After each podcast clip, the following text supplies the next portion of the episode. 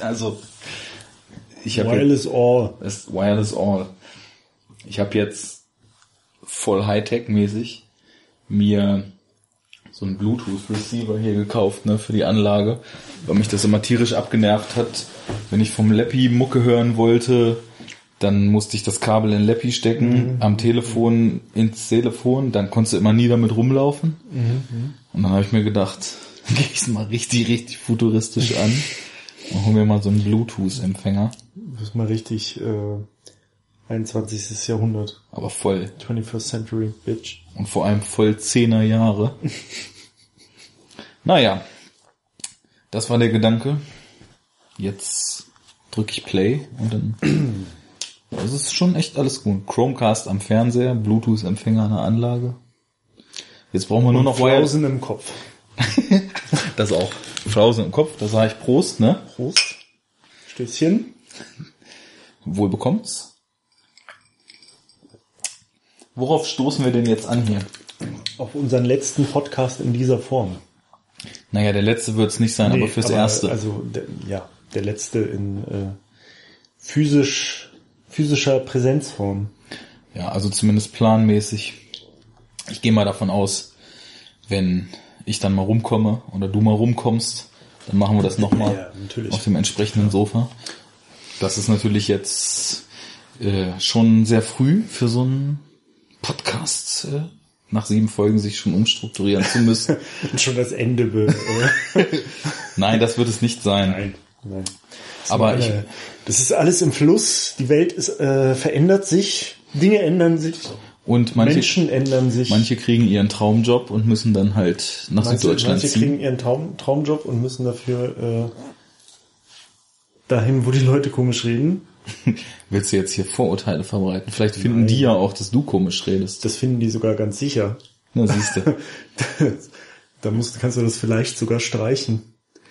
Das vielleicht kannst du streichen. Der ist ganz streiche. Das kann streichen. Er mocht nicht. Ist Übrigens, ähm, in Stuttgart kannst du dich gleich, gleich ranklemmen. Gibt's den Kinocast von Erik. Die gehen immer zur Sneak Preview, ich glaube am Montag. Und dann nehmen sie immer so im Foyer noch so einen kurzen Podcast auf. Nicht? Und da gehe ich mal hin, Der, der. der sagt auch, na, der kommt aber irgendwo aus den neuen Bundesländern, ist also Ja, auch mit ja. Fremdslang da unten unterwegs. Also äh, sechselt im Schwabenländle. Genau. War das jetzt wohl Stuttgart oder erzähle ich irgendeinen Blödsinn? Naja, falls du mal in die Sneak gehst und siehst, dass, dass da irgendwelche Leute mit dem Aufnahmegerät im Foyer stehen danach. Dann quatsche ich die sofort an und Sagst setze mich daneben. ich bin René von Enough Talk, lass mich mal mitmachen. Move, bitch, ich bin René von Enough Talk. Und dann also, oh, oh, ja, Enough Talk. Oh, hier, Moment, kurz Teppich ausrollen. Los geht's. Erzählt uns was von Transformers. Ja, das kann gar nicht sein, dass du Transformers erwähnst, auch wenn du zu Gast in irgendeinem anderen Heute haben wir Podcast es schon in der ersten Minute geschafft. Aber komischerweise bist Wobei es immer nur du so derjenige, der Ja. Transformers erwähnt. Das ist mein Trademark. Wobei das war jetzt bisher nur so ein, nur so ein Name-Dropping. Ja, ich habe aber vorhin, ich leih mir ja öfter Filme in der Stadtbibliothek aus, ne? Auch das hast du schon Ja, erwähnt. und ich habe vorhin, ich habe vorhin beschlossen, ich geb's mir, ne? Ich habe in der Vormerkliste Age of Extinction hinzugefügt Mhm. und habe mir gedacht, also de- den den Hirnfresser, den muss ich irgendwie scheinbar mal durchstehen. Am besten wir skypen dann und gucken den gleichzeitig und dann machen wir auch gleich einen Live Live Comment Track dazu. Sehr gern. Sehr gern. So, jetzt aber mal zum Thema. Die obligatorischen fünf Minuten Unsinn haben wir jetzt schon fast wieder. Wir haben Nehmen- heute. Nehmen, nehmen wir jetzt eigentlich schon auf? Okay, Transformers nehmen wir jetzt eigentlich schon auf. Statt Bibliothek. Jetzt müssen wir eigentlich wir nur noch- fast drei Stunden aufnehmen, dann haben wir alles müssen, wir müssen jetzt erfüllt. noch irgendwie so Dystopie reinbringen. Und Schwarzenegger. Ich denke mal, da wird es mit Sicherheit irgendwie noch zu kommen, oder? Ich glaube schon, wenn ich Denn- auf unsere Liste gucke. Denn wir haben heute ein etwas anderes Thema und eine etwas andere Fragestellung als sonst. Oder wir haben überhaupt eine Fragestellung. Sonst Und dazu sagen wir Hallo! Willkommen, Willkommen. bei Enough Enough Talk! Talk. Genug geschwiegen. ist auch immer gut, dass wenn man schon angefangen hat, Ja, und vor allem auch gut, gut so das, das aufnahmebedingte, Techni technikbedingte Schweigen direkt nach der Begrüßung. Das ist auch äh, dramaturgisch auf jeden Fall ähm, äh, sportlich. Ja, bei uns ist halt alles anders. Und anders ist heute auch die Sendung. Das würde jetzt ein Euro ins Überleitungs, schlechte Überleitungsschweinchen geben, wenn wir sowas hätten. Wir Steht wurden, gleich neben dem äh, Name-Dropping-Schweinchen, das schon total überquillt. wir wurden nominiert. Und zwar für einen Blogger und in letzter Zeit halt auch Podcaster Award. Das nennt sich der Liebste Award. Das gibt's glaube ich auch schon eine ganz schöne Weile. Kommt, glaube ich, soweit ich weiß, wie immer von irgendeiner Bloggerin aus USA. Ist so interessant, dass du sagst, wie immer eine Bloggerin. Weil, ist wirklich so, ne? Ja, weiß nicht. Stimmt, Also, du wurdest für deinen Motor äh, Dings. Ja, ja, ich wurde für meinen, für meinen eigenen Blog äh, auch schon mal nominiert für sowas und zwar auch eine Frau, Gut, also die auch ein bisschen heiß war. naja, wir wurden ja jetzt nicht von einer Frau nominiert, aber eine Frau. Da haben wir wieder, haben wir wieder, ne?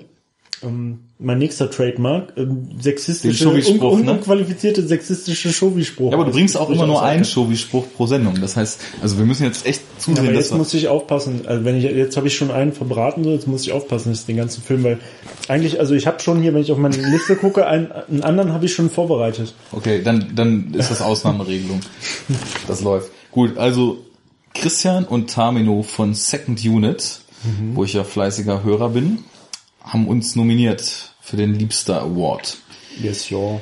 Es geht um Folgendes. Blogger oder Podcaster stellen anderen Bloggern oder Podcastern elf Fragen. Am Anfang waren das noch immer dieselben, aber die beiden, ich glaube, die wollten es wissen. Die haben uns ganz gut einen vor den Latz gebraten, weil so in, in der ausnahmsweise mal stattfindenden Vorbesprechung und Konzeptfindung für heute und Antwortenfindung ist uns beiden aufgefallen, dass das teilweise gar nicht so simpel ist, was Nee. wir da äh, uns heute aus den Fingern saugen sollen. Fast schon zu amateurhaft sind dafür.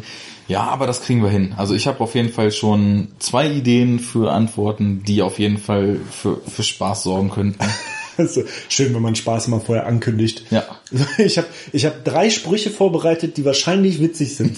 Genau. Wir bauen noch Kurz so vor, eine, immer kurz bevor die kommen, sagen wir Bescheid. wir bauen so eine Sirene ein. Das ist dann die Die Humorsirene. Spaß-Sirene, ja. So wie die, die Ironietröte, die es in irgendeinem Podcast gibt. Ironieschild. Nein, also es ist nicht einfach, was das für elf Fragen sind. Das ist, normalerweise ist das ja so, was machst du auf deinem Blog oder mit deinem Podcast eigentlich? Und dann das sind eher nur so Vorstellfragen. Aber wir müssen schon so ein bisschen das Cineastenhirn rauchen lassen Ja, hier, ne? Um mal, mal mehr, mal weniger vorhanden, ne? genau. Ähm, wie wollen wir es machen? Wollen wir einfach uns immer der Frage widmen und dann abwechselnd mal ich zuerst, mal du zuerst? Ja, äh, würde ich jetzt so sagen, oder? Ja, ich, also ich tippe mal, wahrscheinlich wird sich aus den jeweiligen Ideen dann auch noch ein bisschen gemeinsamer Schabernack entgeben. Meinst du? Kann ich mir nicht vorstellen. Wir ziehen ja immer so straight unsere Linie durch. Eigentlich kommen wir doch nie äh, ab von vom Weg. Nee. Und deswegen würde ich sagen, wir kommen vielleicht nach zehn Minuten jetzt dann auch gleich mal zur ersten Frage, ne? ja, Hilfe. Also, ich fand, die erste Frage ist eigentlich gleich schon der Kracher von Latz. Ja, die fand ich auch eigentlich am schwierigsten. Und zwar, ihr seid völlig frei in eurer Wahl. Nennt eure Traumbesetzung, Drehbuch, Regie, Kamera, Schauspiel, Musik etc. Egal ob tot oder lebendig. Wie sieht diese aus? So, ähm, Ja, das ist natürlich eine sehr spezifische Frage. ja, und die ist echt nicht einfach zu antworten. Weil ich habe so, ich habe so überlegt, wen finde ich jetzt eigentlich alles so gut? Und das sind natürlich reichlich Regisseure und mittlerweile bin ich irgendwie auch so weit, dass ich sagen könnte, den und den Kameramann, äh, da kann ich Filme nennen, die mir extrem gut gefallen haben und beim Drehbuch muss man dann ja auch mal überlegen, welche Filme waren halt inhal- inhaltlich so abgefahren oder haben einem halt gut zugesagt oder waren besonders wasserdicht geschrieben oder so. Aber wenn man es jetzt ganz ernsthaft angeht, dann ist echt so das Ding, dass man sich dann überlegen muss, passen denn so diese x-beliebigen Namen, die einem da erstmal so in den Kopf schießen, überhaupt zusammen? Oder macht das überhaupt gar keinen Sinn, einfach nur alle Leute, die man gut findet, so in einen Topf zu schmeißen? Und ja, weiß ich nicht, soll ich mal anfangen? Yes, ja. Alles klar. Also, ich glaube, mein Film, ich, ich muss so ein bisschen, ich glaube, wir müssen bei allen Fragen sowieso so ein bisschen schummeln, aber ich, ich werde jetzt mal ein paar Alternativen und dann können sich die Hörer überlegen, was davon äh, ihnen am meisten zusagt. Also, wer meinen Filmgeschmack kennt, der dürfte wissen, dass ich so abgefahrene Stoffe, die sich mit Realitätsschwindung, mit Träumen, mit surrealen Themen befassen, dass ich sowas ziemlich gerne mag und halt auch so Filme, die völlig kranke Prämissen haben. Mindfuck. Ja, Mindfuck oder einfach nur so, so sehr, sehr andersartige und abgefahrene Ideen. Deswegen würde das Drehbuch zu meinem Film auf jeden Fall schon mal Charlie Kaufmann schreiben. Der ist ja äh, Autor damals von Being John Malkovich zum Beispiel gewesen, ne? Mhm. was ja auch schon äh, ein sehr, sehr schräger Ansatz ist. Oder äh, hat diesen unaussprechlichen Synecdoche New York vor ein paar Jahren gemacht, auch als Regiedebüt dann und selber geschrieben. Synekdoche wie Synekdoche? Genau. Und was ist das denn eigentlich, eine Synekdoche? Das ist irgend so ein literarisches Stilmittel, was andere, oh Gott, ich habe das damals extra nachgelesen, was so ein Ausdruck durch irgendwas bestimmtes anderes so effektiv ersetzt. Ah, wie ein Handy Adioin. Wahrscheinlich, ja.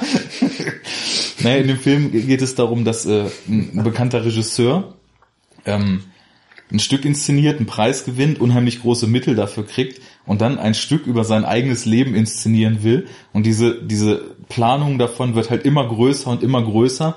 Und er fängt halt an, holt sich Schauspieler, die sich selbst spielen, holt sich eine Lagerhalle, wo er seinen, seinen ganzen Lebensraum drin bauen lässt. Dann irgendwann baut so eine zweite Ebene auf. Dann kommt der zweite Regisseur, der das directed, wie der Regisseur im Film spielt und den anderen, äh, sein drittes Ich sozusagen directed. Und es wird halt immer abgedrehter und du hast irgendwann gar keine Ahnung mehr, was Realität ist und was nicht. Das wäre auf jeden Fall schon mal das Buch zu meinem Film. Es würde um ein Thema gehen, in dem Realitäten verschwimmen und in dem die Figuren gar nicht mehr so richtig wissen, wie ihnen geschieht. So jetzt, wer das, wer soll das inszenieren? Da würde ich sagen, da gibt es dann drei Möglichkeiten.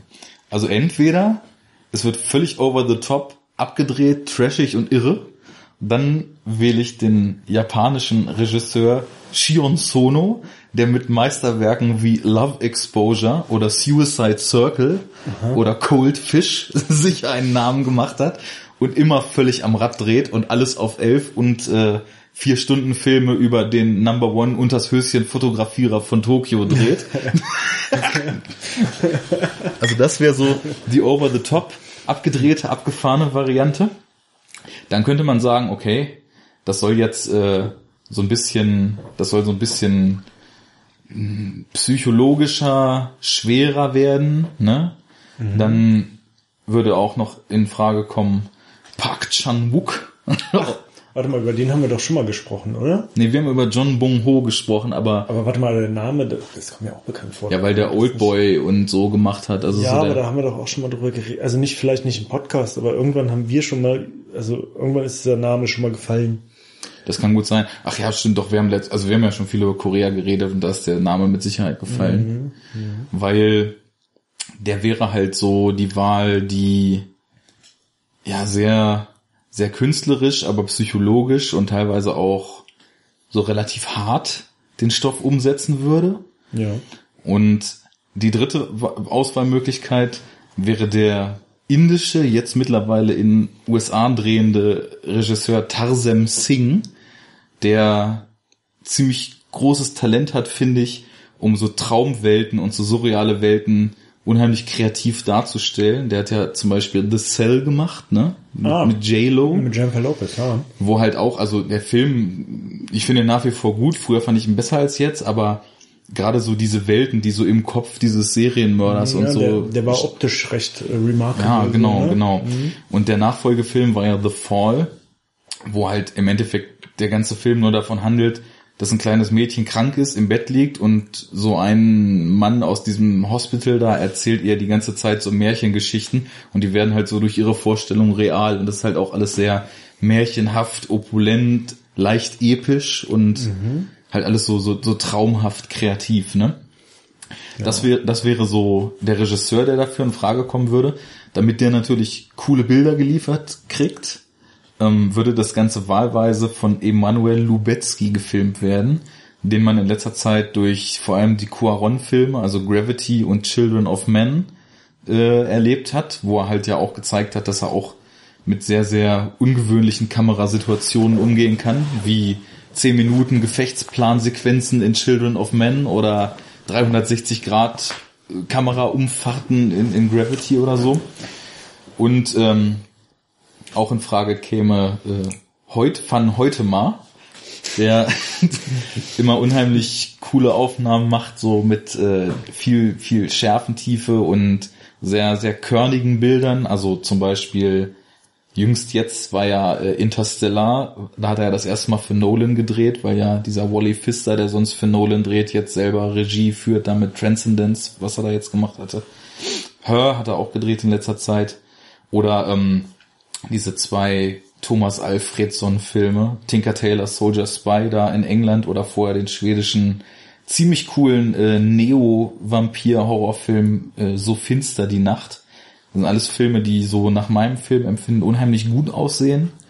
Und deswegen würde das auf jeden Fall auch hinkommen, dass in der Besetzung wahrscheinlich ziemlich abgefahrene Bilder, die eine ziemlich abgefahrene Story transportieren. Und da müssen natürlich auch noch ausdrucksstarke, eigensinnige und abgefahrene Schauspieler dann rein. Tot oder lebendig war ja die Auswahl, deswegen komme ich nicht drum rum, eigentlich meinen absoluten Favorite Philip Seymour Hoffman, der ja leider vor knapp einem Jahr jetzt mittlerweile schon gestorben ist, zu casten. Der konnte ja auch einfach alles spielen. Und dann würde ich auf jeden Fall noch äh, Tilda Swinton drin haben, hm. weil die ja auch äh, in letzter Zeit speziell mit Kostümen, aber generell auch mit ihrem markanten Gesicht und ihrer Wandlungsfähigkeit äh, ziemlich gut überzeugt. Dann äh, asiatische Regisseure, also äh, Min Sik Choi oder korrekterweise koreanisch Choi Min Sik, der Old Boy, der würde auch mit von der Partie sein. Ähm, dann auf Seite der Ladies noch Jessica Chastain und Numi Rapaz, die kann ich nämlich auch beide ziemlich gut leiden. Vielleicht auch äh, noch Kelly Rayleigh oder Riley, ich weiß gar nicht, wie man die richtig ausspricht. Und damit auf jeden Fall auch noch irre Typen dabei sind, Udo Kier, Willem Dafoe und Udo Kier. Ey. Udo Kier spielt doch auch eigentlich immer nur dieselbe Rolle, oder? Ey, der spielt so viel Kram, aber immer aber irgend so ein immer, abgedrehten Immer so ein Typen. Villain, ne? Immer so ein leicht durchgeknallter Villain. Also der aber halt nie, also der nie so tragend ist, ne? Nee, also nee, der also immer so schnell stirbt und also halt aber immer böse ist, immer so ein, so ein höherer, böser Handlanger oder so ein also, Obernazi-Scherge oder irgend so einer, der dann halt mit diesem verrückten Udo Kier-Blick mhm. Das ist, das, das ist kurios, ne?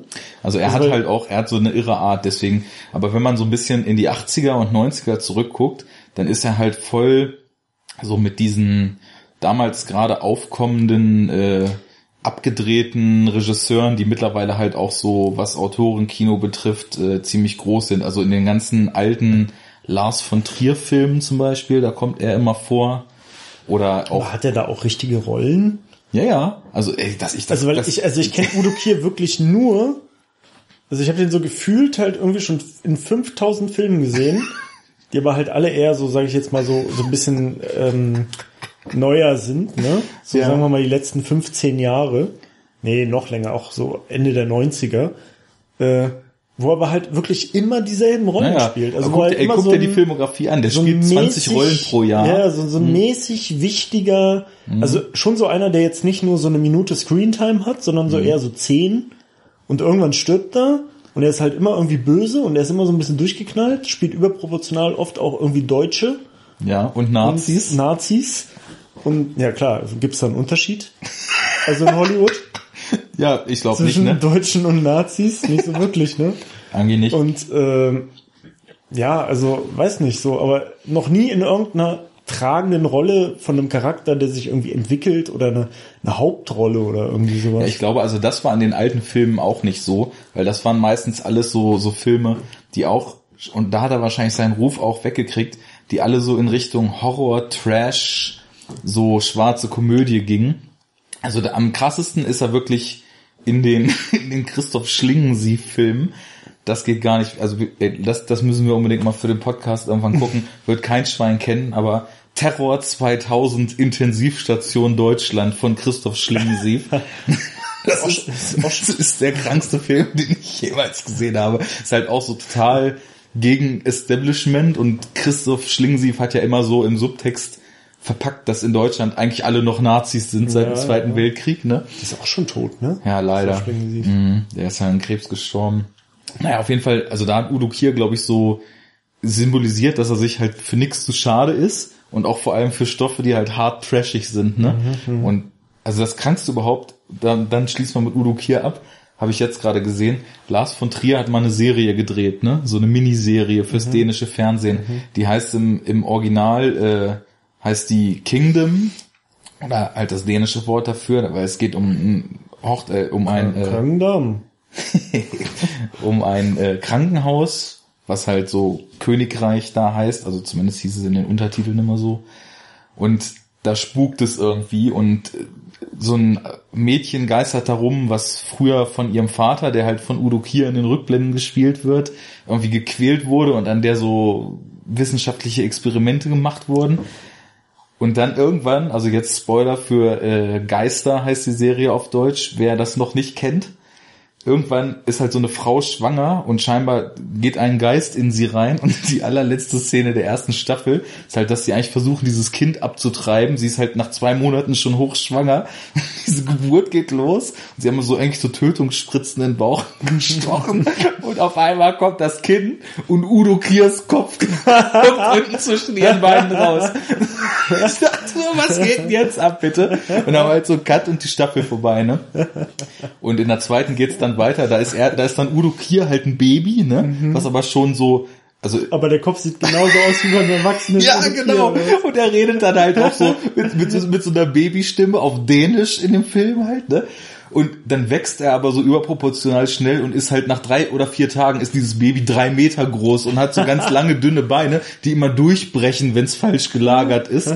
Alter, ultra krank. Und das, das ist so eine Rolle, die ist irgendwie bezeichnend für das, was der Typ alles so spielt. Naja, und ähm, nochmal so ein bisschen Name-Dropping, welche Schauspielerinnen und Schauspieler auch irgendwie noch reinpassen würden. Also, wer auf jeden Fall noch dabei sein müsste, wäre Mary Elizabeth Winstead. Die kann nämlich auch einiges.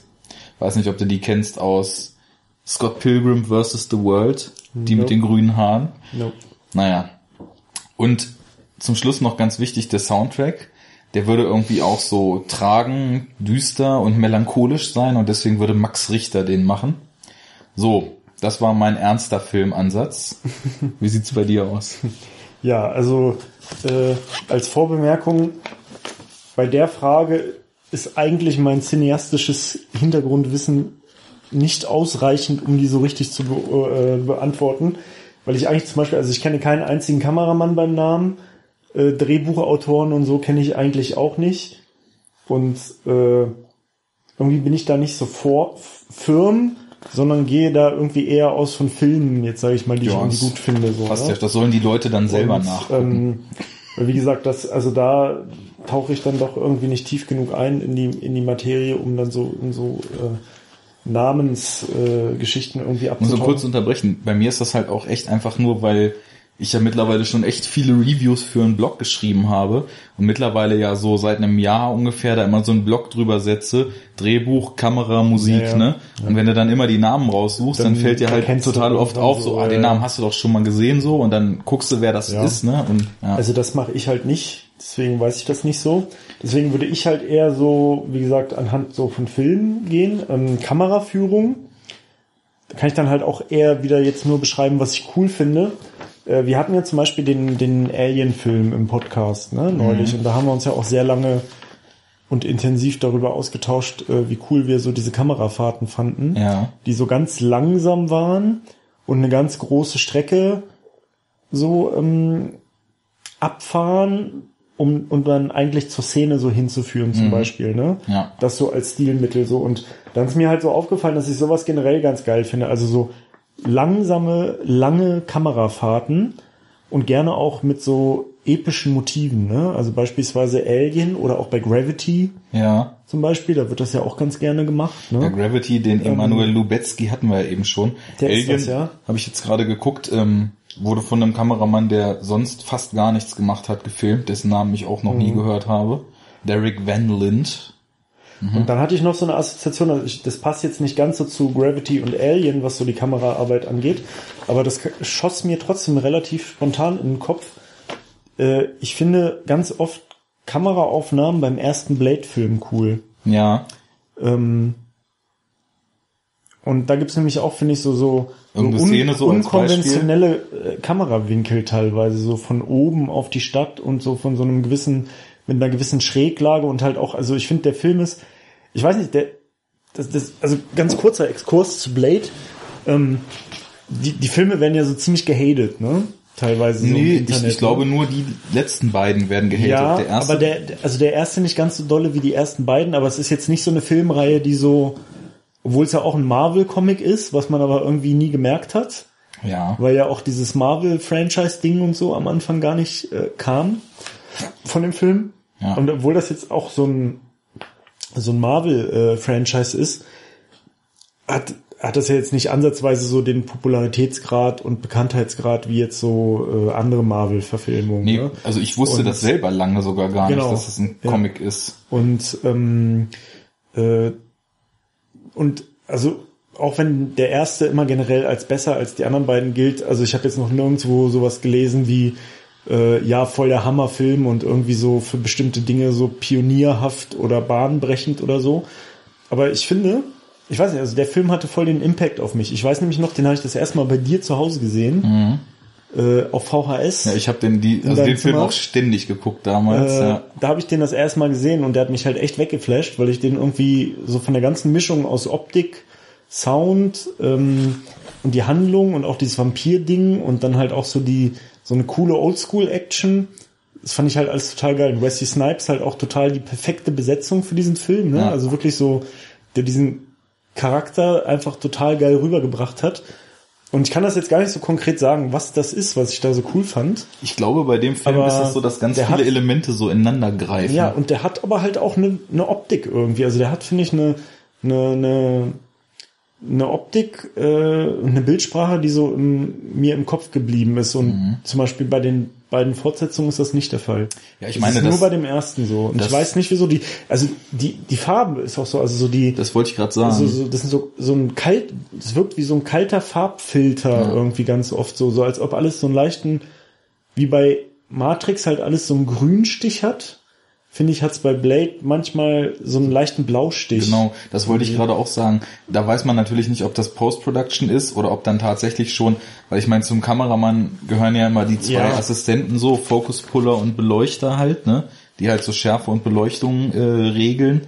Und da, das kann halt wirklich auch schon im Ermessen des Kameramanns am Set sein, da halt direkt so eine spezielle Ästhetik zu mhm, erzeugen. Mhm. Deswegen würde ich das auf jeden Fall auch dem ankreiden und vor allem du musst ja auch wissen, wie du das einfängst, um so eine gewisse Atmosphäre erzeugen zu können. Ne? Also es gibt ja genug B-Movies, wo du siehst, dass in der Post ein Farbfilter drüber zu knallen einfach nochmal gar nichts bringt. Ne? Mhm. So diese möchte gern sieben Verschnitte, mhm. die halt alle aussehen wollen wie Finchers sieben und dann halt einfach in manchen Szenen so ein Orange und in manchen so einen grünen Blaufilter drüber packen, aber das bringt halt noch nichts. Also das muss halt auch entsprechend äh, durchkomponiert sein, so das Bild. Und da würde ich dir bei Blade auch recht geben, dass das sehr wirkungsvoll alles ist. Ja, ich weiß nicht, der hat irgendwie, der hat eine coole Optik und auch eine, eine, eine prägnante Ästhetik. Mhm. Und das finde ich halt immer so ein bisschen schade, weil das halt echt so ein Film ist, der, der halt nicht viel Aufmerksamkeit bekommen hat.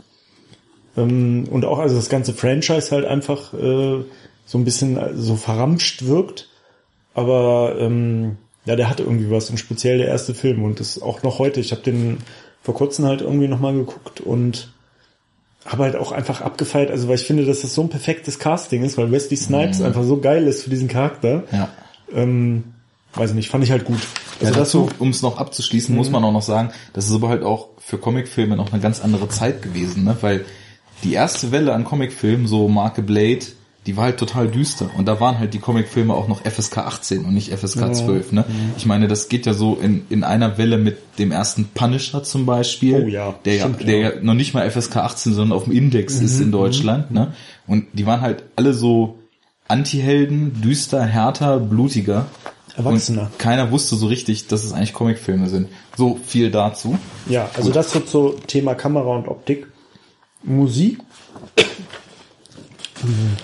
Musik hatte ich dann auch so einen Impuls. Äh, Conan der Barbar. Mhm. Hätte man eigentlich auch bei Kamera sagen können, weil der halt auch ja, diese auch super, super krassen, äh, super krasse Bildsprache hat. Ähm, aber auch eine total gute Musik. und äh, hat so einen äh, schweren, epischen Sound, der aber trotzdem sehr minimalistisch ist, weil in dem Film halt ganz viel ohne Musik auch auskommt, ne? Oder, oder nur mit so leichten Soundfragmenten und Skizzen und dann so die Main, das Main Score-Ding halt dann doch so ein, so ein, so ein äh, sehr äh, archaischer, brachialer Orchester-Sound ist so. René, Enough Talk Strichliste, gezielter und recht minimalistischer Musikeinsatz ah, in ja. den 80er Jahren, ne? Ja. Und Enough Talk, wie der Name es sagt, äh, schon selber sagt, Strichliste, eigentlich muss auch Schwarzenegger in irgendeiner Form immer sehr oft vorkommen, ne? Ja, also der darf nicht ja. unerwähnt bleiben. Conan, und Conan ist ja der Namensgeber für unseren Blog. Enough Talk. Conan der Barbar. Ja, und da haben wir Aber mal das kurz... Das ist Destroyer, oder? Mit dem, mit dem Enough Talk. Ja, ich Gut. glaube. Ja. Nicht, dass wir hier falsche Tatsachen... äh, nicht, dass wir hier wieder äh, von einem Shitstorm ergriffen werden äh, danach in der Nerd-Community. So, und dann haben wir mal kurz äh, recherchiert, wer die Musik macht. Und das ist Basil Poliduris, der halt ziemlich viel gemacht hat und eine ziemlich große Nummer ist, was äh, mhm. Soundtrack-Geschichten angeht. Mittlerweile, ja. glaube ich, in Rente, aber damals ja. große, großer Name. Das sind ja auch nicht mehr die jüngsten Filme, ne? Mhm. So, Conan ist ja wahrscheinlich auch schon so 30 Jahre. Gute 30 Jahre. Nee, noch älter, ne?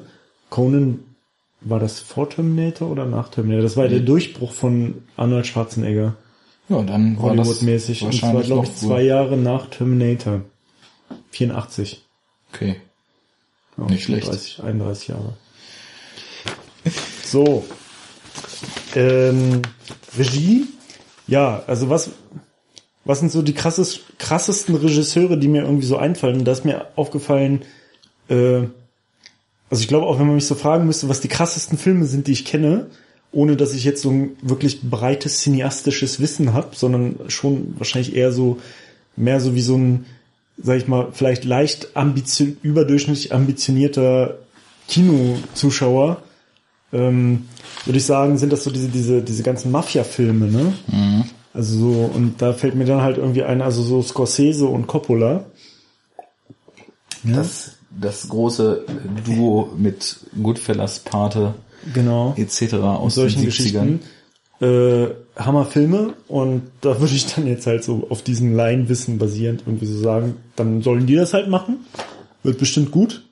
Ja, die, Sc die Scorseses und äh, Coppolas aus der Zeit, die machen das schon.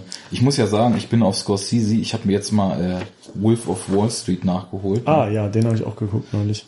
Aber der Film war, also ich bin richtig wütend auf den Film, muss ich sagen. Ja. Alle feiern den ja so richtig, ne? Und ich fand den halt so in der ersten Stunde auch noch so ganz lustig, weil es halt super überdreht ist, ne? Und ganz funny. Und irgendwann habe ich mich gefragt, wann eigentlich der Film anfängt, diese Arschlochfiguren, die halt Millionäre dadurch werden, dass sie andere Leute ausnehmen mhm. und Existenzen zerstören, wann er eigentlich mal anfängt, diese Figuren so ein bisschen zu hinterfragen oder dieses ganze System mal so ein bisschen zu hinterfragen, ne? Und irgendwie ging es dann mit zwei Stunden Party weiter und am Ende kamen so zehn Minuten, wo dann halt noch mal so alibimäßig der, Ab der Absturz der Hauptfigur so eingeschoben ist, aber war ja alles gar nicht so schlimm eigentlich. Und ich weiß nicht, ich hatte irgendwie so das Gefühl, dass Scorsese das schon ganz schön cool findet, was er da eigentlich zeigt. Und das hat mich so aufgeregt, also dass ich mich jetzt schon fast frage, ob er eigentlich diese ganzen Gangstertypen in Goodfellas und Casino und so genauso cool findet. In meiner Erinnerung bin ich immer noch so weit, dass ich sagen würde, so bei Goodfellas zum Beispiel, dass ja hier Ray Liotta ist ja der Haupttyp, mhm. ne?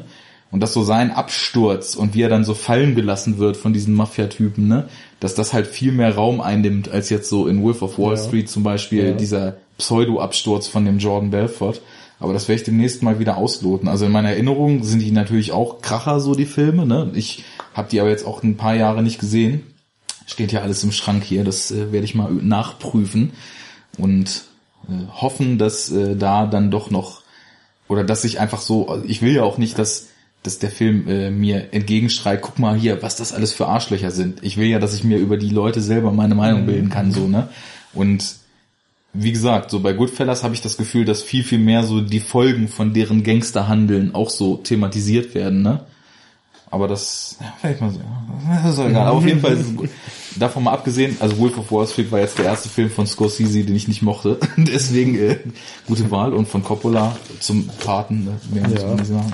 Äh, ja, Cast habe ich dann auch einfach gesagt, okay, wer sind so die krassesten Schauspieler, die ich kenne? Oder die, die ich immer gerne gucke. Also so das, das, also schon, glaube ich, seit ich irgendwie bisschen, bisschen intensiver mir Filme angucke und so, äh, merke ich, dass es zwei Schauspieler gibt, die ich immer abfeiere, immer, egal in welchen Filmen und äh, auch am liebsten in Kombination, auch wenn es das extrem selten gibt. Ja, dann weiß ich ja schon, wo es drauf hinausläuft. Äh, und das sind halt Robert De Niro und Al Pacino. Mhm. Aber bitte die Prä-2000 Robert De Niros und Al Pacinos für deinen Film. Also du weil, meinst, weil äh, nicht so Sachen wie äh, hier meine Braut, ihr Vater und ich und solche Geschichten? Ja, das, da war ja Robert De Niro sogar noch relativ witzig, ne? Aber was mich halt gerade in der Kombination zum Beispiel extrem enttäuscht hat, war der zweite Righteous Film, Kill. genau, Righteous Kill, den wo die beiden dann, gesehen. den kannst du dir auch echt sparen. Also der ist so schlecht, da, da zerbricht fast so ein bisschen was, was du von diesen zwei mhm. Ikonen im Kopf mhm. hast, ne?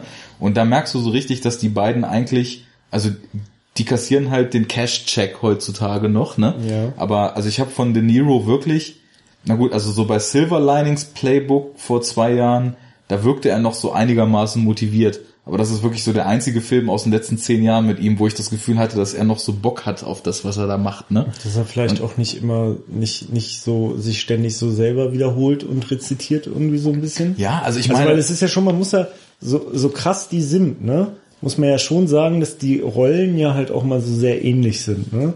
Und das ist ja schon so, so ein, so, gewisse Trademarks gibt, so genau. für De Niro also und so, ne? Also die Range ist nicht riesig, aber das, was sie gemacht haben, ist halt unglaublich gewesen früher, mhm. ne? Also ich meine, Pacino auch diese impulsiven Ausbrüche und diese irren Blicke und diese, allein die Präsenz, die der so gehabt hat. Und wenn du den heute siehst, ich, das ist also, ne, wir wurden ja von Second Unit nominiert, ne? Tamino regt sich ja auch immer auf, wie es sein kann, also Al Pacino ist auch sein Lieblingsschauspieler, ne? Mhm. Wie es sein kann, dass der in Jack and Jill mitgespielt hat, ne? Wenn du dir anguckst, diesen Trailer zu Jack and Jill, Al Pacino wirkt einfach nur müde, so als ob er einfach so sich denkt, ah, okay, Scheiße, Konto schon wieder leer, mach ich nochmal einen Film, ne? Mist. Und, und dann, dann spielt er das halt runter. Diese, diese First World Problems, ne? Scheiße, schon wieder nur ein paar Millionen auf dem Konto übrig. Kein Bock, den Lambo zu verkaufen. Viel Koks und Nutten. Und ich muss meine vier, vier Mega-Crips irgendwie auch noch weiter finanzieren. Spiel ich nochmal in so einem scheiß Hollywood-Film mit. Genau. Irgend so ein 0815 Ding. Naja gut, aber also vor 2000 keine Frage. Great Pick. Ja, äh, ja, die beiden finde ich gut. Jetzt in jüngster Zeit natürlich dann auch so hier ähm, Christoph Waltz, ne? Ah, das wäre doch mal was. Christoph Waltz mit dem De Niro und Pacino aus Heat auf Augenhöhe in einem mhm. Film. Ja, also, weil ich finde, weil ich finde, also äh, kann man auch schon, also ich finde, der ist schon so in einer ähnlichen Liga irgendwie so, ne? Was so sein also einerseits natürlich so sein schauspielerisches Können angeht und dann natürlich auch so die, der, der hat ja halt auch eine bestimmte Art von Rollen so, ne? Also mhm. der ist jetzt vielleicht nicht so üblicherweise so dieser Mafioso-Typ, obwohl da gibt's auch ein, zwei Filme, wo er halt irgendwie so ein klein, naja, nicht Kleinkrimineller, aber halt so ein so ein Gangsterboss irgendwie ist, ne? Ich rede sogar, welche waren denn das? Ah, der, dieser eine Mann, wie heißt denn der? Das ist irgend so ein Superheldenfilm.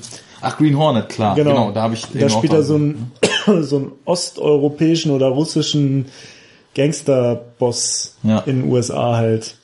Und äh, da war er aber noch nicht so wirklich eine große Nummer. Komischerweise kein Nazi. Komischerweise kein Nazi und kein Deutschen, aber halt ein Russen. So und ähm, ja, aber der spielt ja halt auch so herrlich immer dann so so so böse Charaktere, aber auf so eine charmante, aber so ganz erschreckende miese Art und es passt so ein bisschen zu so ja, ja, Pacino De Niro irgendwie so. Ich finde, das ist so eine ähnliche Größenordnung. Der könnte auf jeden die Fall könnten, ein guter Antagonist genau, für so ein Gespann der werden. Der könnte da so auf Augenhöhe den so die, die Stirn bieten, ne? Ja, dann natürlich auch ähnliche Riege, allerdings auch wieder mit ganz anderen Rollen meistens. Kevin Spacey. Auch super intensiver Schauspieler, ja.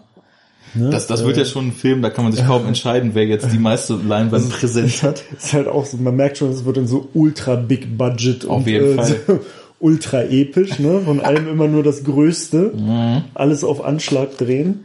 Ähm, ja. Ja, so, das sind halt so die ernsthaften, coolen Picks. Mhm. Ne? Und dann dachte ich mir, okay, dann muss man das Ganze ja noch irgendwie interessant machen und wenn ich mir aussuchen kann, wie ich das möchte, muss man ja auch noch irgendwie absurde, lustige, sexy Momente reinbringen. Für letzteres sorgt dann Halle Berry. Aha. Weil ich Halle Berry immer gerne angucke. Aha. Punkt. Punkt. Gut. so. so, und jetzt entwickelt auch, die ist schon fast 50, ne? Nicht schlecht. Alter Schwede ist die heiß. Gut. So, da sind wir wieder beim Sexismus-Podcast. Willkommen. Ach, das ist, man darf doch auch mal sagen, dass eine Dame gut aussehend ist, René. Ja. Also ich meine, mein Pick jetzt hier, Mary Elizabeth Winstead, ist auch äh, kann man, kann nicht, man auch. nicht gerade mit einem Pickelgesicht gesegnet, ne? Von daher.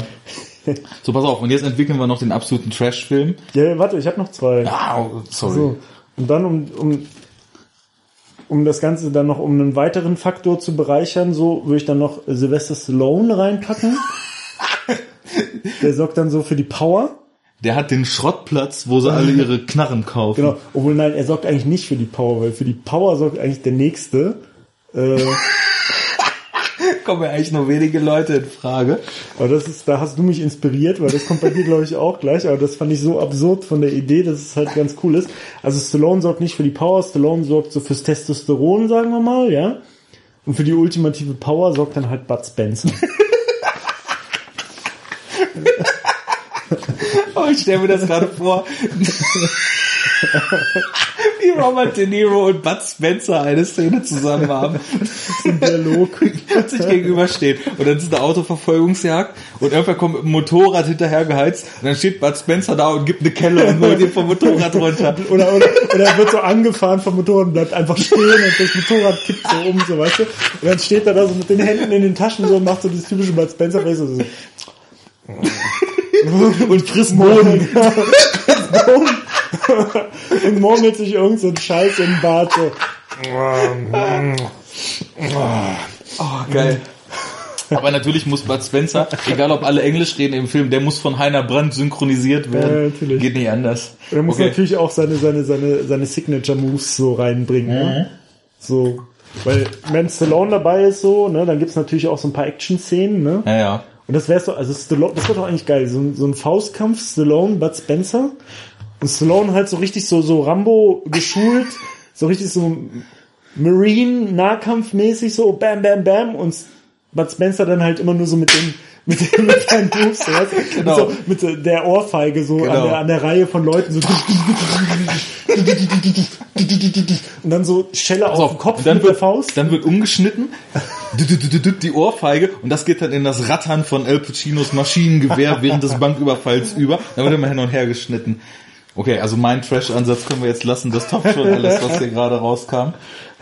Okay. Ja, okay, das dann ist mein, meine Frage eins. Okay, also du inszenierst, um es abzuschließen, ein episches, absolut hochkarätig besetztes Gangster-Drama mit Slapstick, mit Slapstick-Elementen und epischen, minimal gesetzten Soundtrack. Richtig. Und äh, ich ein traumhaft oder trashig, blutig inszenierten Mindfuck-Psychofilm, der in verschiedenen Traumebenen spielt und Realitäten verschwimmt, in dem nur Schauspieler mitspielen, die völlig krasse Gesichter schon haben und irre Blicke.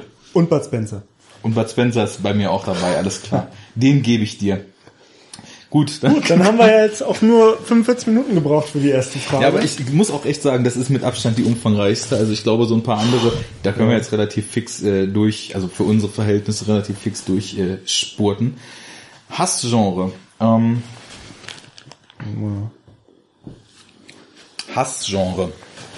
Und zwar, äh, wenn das Hassgenre, wie wir ja in unserer Eröffnung des Podcasts damals schon erörtert haben, ein Musical ist, müssen wir ein anderes nennen. Willst du anfangen? Ja.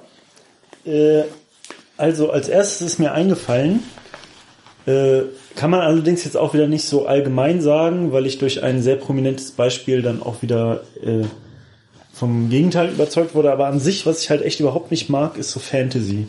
Mhm. Äh, da tue ich mich echt total schwer mit. So. Und äh, das ist auch einer der Gründe, warum ich zum Beispiel die Herr der Ringe-Filme ganz spät erst gesehen habe und mich ganz lange dem verweigert hat, weil ich halt immer nur so, ach, Fantasy, bla, Orks und Elfen und Elben und Äxte und Zwerge und Drachen und Zauberer und so, lame so, finde ich halt irgendwie kacke. Ähm, dann habe ich die mal geguckt, dann fand ich sie natürlich cool. Ja. Aber so an sich, also ist schon so, dass das, das appealt mich halt einfach nicht so. Also wenn ich die Wahl habe, und irgendwie gehört zu der Auswahl halt so Fantasy-Kram, so, dann werde ich mir den mit ziemlich hoher Wahrscheinlichkeit nicht angucken. Also ist zwar jetzt nicht mein Pick, ich habe was anderes, aber ich gehe da voll mit. Also Obwohl, fällt mir auch gerade ein, fällt mir noch ein Gegenbeispiel ein. Also ich habe zum Beispiel diese Serie Game of Thrones geguckt. Okay. Bist du auch richtig auf Stand oder hast du mal reingeschaut? Nee, ich habe die komplett geguckt. Also ich weiß nicht, ob es jetzt schon wieder was Neues gibt. Es läuft irgendeine Staffel auch gerade wieder. Aber zu, zu dem Zeitpunkt habe ich alles geguckt, was ja. es davon gab. Ja. Und äh, fand ich halt auch geil. Ne? Also das fand ich dann wieder cool irgendwie. Aber ich weiß auch nicht, was es dann ist, was dann dafür sorgt, dass ich dann vielleicht, dass das Setting mich nicht stört. So wie bei Herr der Ringe oder halt bei Game of Thrones. Aber an sich finde ich, ist es einfach nicht so ein interessantes Setting. Genauso, also auch zum Beispiel so Computerspiele, ne? Da mhm. gibt es das ja auch so als Genre, ne? So Fantasy-Spiele und das ist ja ultra populär, so World of Warcraft und äh, Elder Scrolls und Morrowind und so ein Kram. Null, das kickt mich halt gar nicht. Das finde ich halt einfach mega uninteressant. Also gehe ich ziemlich mit, ist auch ganz witzig, weil letztens hatte zum Beispiel der Daniel, also Privatsprache, der bei uns auch lange Kommentare ja, da ins Gästebuch geschrieben hatte. Kompakte Kommentare. Hatte auf Twitter auch mal so irgendwie angefragt, Kennt eigentlich irgendjemand High-Fantasy-Filme außer Herr der Ringe? Achso, dann gibt's ja noch dieses High- und Low-Fantasy. Die richtig ne? gut sind. Und ja. niemand wusste was. Also es sind ja. halt keinem irgendwie richtig geile Fantasy-Filme eingefallen, außer Herr der Ringe. Es gibt halt. Irgend so einen, den habe ich auch mal in diesen Game One Podcasts, äh, habe ich davon gehört. Die haben halt mal einen Podcast zu Tom Cruise gemacht. Mhm. Und Tom Cruise also der frühe oh, nee, junge Alter. Tom Cruise hat mal die meinen Legende Legend, von ja, von Ridley die, Scott. Die fanden ihn, also der, der, der kam da ziemlich gut weg. Ich habe den nicht gesehen, aber der besitzt, die haben den ziemlich Der besitzt auch eine recht große Anhängerschaft der Film, aber das sind genau, also genau der Grund, warum ich Fantasy so oft nicht mag ist da, da ist alles drin. Da, also glitzernde Feen gibt es da in so einem mega kitschigen Wald. Am Ende kommt halt so eine ganz coole Teufelfigur halt, ne, gegen die, Stimmt. er, gegen die er da mhm. kämpfen muss. Das habe ich auch schon mal gesehen. Aber also das ist, das kriegt mich wirklich überhaupt nicht. Das ist also teilweise hart überkitscht, so überzogen, dass man sich halt auch schon denkt, okay, kommt so ein bisschen augenzwinkernd daher, ne, aber ich habe halt auch immer so das Gefühl, ich, also wenn du zum Beispiel so einen Science-Fiction-Film mal im Vergleich nimmst, ne, da wird halt relativ schnell am Anfang wird so eine Welt aufgemacht und man versteht relativ schnell, wie die tickt, ne? Also zum Beispiel, wenn man jetzt mal Alien als Vergleich nehmen, du weißt, die Menschheit ist, so, Menschheit ist so weit, die können jetzt ins Weltall fliegen und können halt so ferne Galaxien erkunden, aber ansonsten ist eigentlich alles so, wie man das kennt, ne? Und äh, am besten, das beste Beispiel für so einen Fantasy-Aspekt, da haben wir ja jetzt auch gerade auf unserem Blog wieder nach dem äh, Guardians of the Galaxy Podcast drüber drüber diskutiert. Fantasy ist ganz oft so Deus ex machina, ne? Da kann irgendjemand plötzlich irgendwas, um die Leute zu retten, ne? Mhm. So wie zum Beispiel halt Groot plötzlich Glühwürmchen machen kann und sich plötzlich zur Schutzhülle machen mhm, kann mhm. und plötzlich nachwachsen kann und ein, so ein lebender Baum ist ja auch eher so ein Fantasy-Element, sage ich mal, ne? Und du weißt halt nicht, was passieren kann, ne? Und äh, das, das geht mir ganz oft so. Also du, diese Welt ist, du, du hast nie eine Ahnung, was kann da jetzt gleich wieder für ein Wesen um die Ecke kommen als nächstes, was kann das? Dann kommt ein Zauberer, dann kann der die Situation lösen und dann mal nicht. Warum denn nicht? Vorhin konnte er doch alles wieder gerade zaubern, ne? Aber, naja, ist auch nicht so mein Ding. Aber Herr der Ringe sind fett. Also ja. da ja. gehe ich, geh ich mit. Das habe ich letztens gerade wieder für diese, ah ne, zu DVD-Sammlungseditionen kommen wir ja später. Ja. Also das so zum Thema Fantasy, ne? Mhm. Ähm, ja, dann auch was, was ich, da gibt's halt auch Ausnahmen, die ich dann auch ganz amüsant und ganz smart gemacht finde und so. Aber auch jetzt so ein Genre, was ich jetzt nicht so geil finde, so, so Rom-Com oder so, ne? Ja. Gibt's halt auch so ganz witzige Sachen, ne? Aber äh, ist jetzt an sich finde ich das jetzt auch nicht so appealing, ne? Also, nee, aber das auch ist Leute, die gucken nur sowas. Ne? Also, Klar. Also ich habe zum Beispiel letztens gerade, habe ich so mit einer Arbeitskollegin ein bisschen über Filme gequatscht, ne? Und die meinte gleich erstmal straight, ich gucke keine Filme, die mich irgendwie verstören können. Das kann ja. ich nicht, das kann ich nicht ertragen. Da drehe ich völlig ab und kann nicht schlafen und sonst was. Ich gucke nur romantische Komödien mit einem Happy End, ne? und da habe ich auch so gedacht, alles klar. Also ohne jetzt äh, böse sein. eine Ansage so. Ne? Ohne böse sein zu wollen, das ist halt so der Punkt, wo wir dann das Gespräch über Filme eigentlich beenden können und uns vielleicht wieder über das Projekt unterhalten oder so, ne? Nee, aber also das ist nicht, das ist auch was, das ist meistens Mist mhm. und meistens verkitschter Mist, ja. aber das lehne ich auch nicht so kategorisch ab.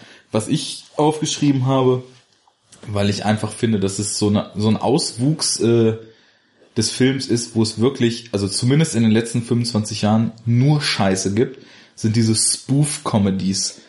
Was ist das? Das sind diese Filme, die so, sozusagen die Hauptthemen von anderen populären Filmen sich greifen, so wie damals zum Beispiel Scary Movie, Scream und sowas verarscht hat, ne? Oder ja. wie meine Frau, die Spartaner und ich 300 verarscht. Was haben Oder so Parodien. Ja, genau, so diese Filme, wo dann halt so so ähm, ikonische Szenen aus populären Filmen so so richtig albern, dumm, pipi kaka humor mäßig nachgespielt werden und so ins lächerliche gezogen werden. Und das machen halt ja meistens so diese zwei Typen Friedberg und Seltzer das sind so, so ein Regie-Team, die haben halt, ich glaube wirklich von Scary Movie über Fantastic Movie, Disaster Movie, dann jetzt diesen Die Pute von Panem, The Starving Games und all so ein mhm. Kack halt, ne? Und das ist wirklich was, also ich glaube, das sind auch fast die einzigen Filme, die ich so auf Bewertungsportalen mit 0 von 10 Punkten bewertet habe, weil das, das bereitet mir körperliche Schmerzen, sowas sehen zu müssen, weil es einfach so, also allgemein so Disclaimer wieder, wer das witzig findet und darüber lacht.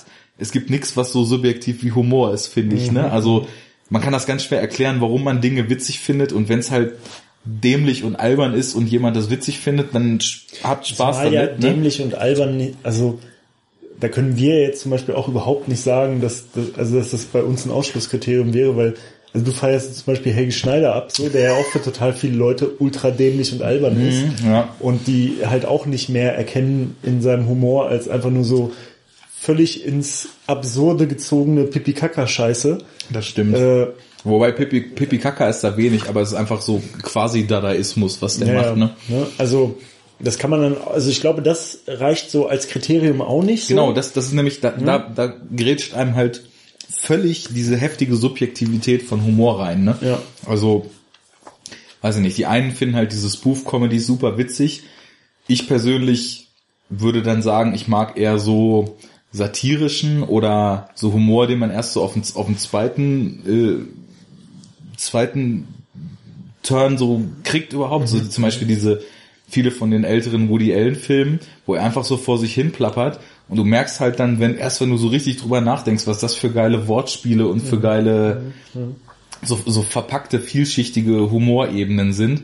Auf der anderen Seite dann natürlich Helge Schneider, der mein Gott ist und einfach alles wegrockt, ne? Deswegen, also das, das ist halt so kein Urteil, aber ich finde es unheimlich dämlich einfach, weil es ist auch einfach so dieses, wir gucken jetzt, was alle mögen und da machen wir uns irgendwie drüber lustig, aber wir wissen eigentlich nicht, äh, was daran wert ist, sich drüber lustig zu machen und deswegen bauen wir halt überall Fürze und Kotzen ein, so, ne? Also ich meine, in Scary Movie ist halt der Hauptwitz so, dass einer der Hauptwitze, dass diese Figur aus Grudge oder was, die da verarscht wird, dass die halt den Leuten ins Gesicht kotzt, so, anstatt die so zu erschrecken oder was weiß ich, ne?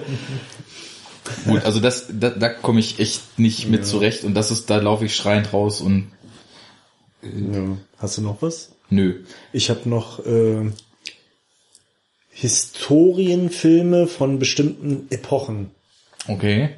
Also, und das geht eigentlich ein bisschen zusammen so mit diesem Fantasy-Ding, weil ich sag mal, dieses Fantasy-Setting ist ja oft halt auch irgendwie so tendenziell in so einer Art, aus unserer realistischen Sicht, in so einer Art Mittelalter-Setting. Ja. Ne?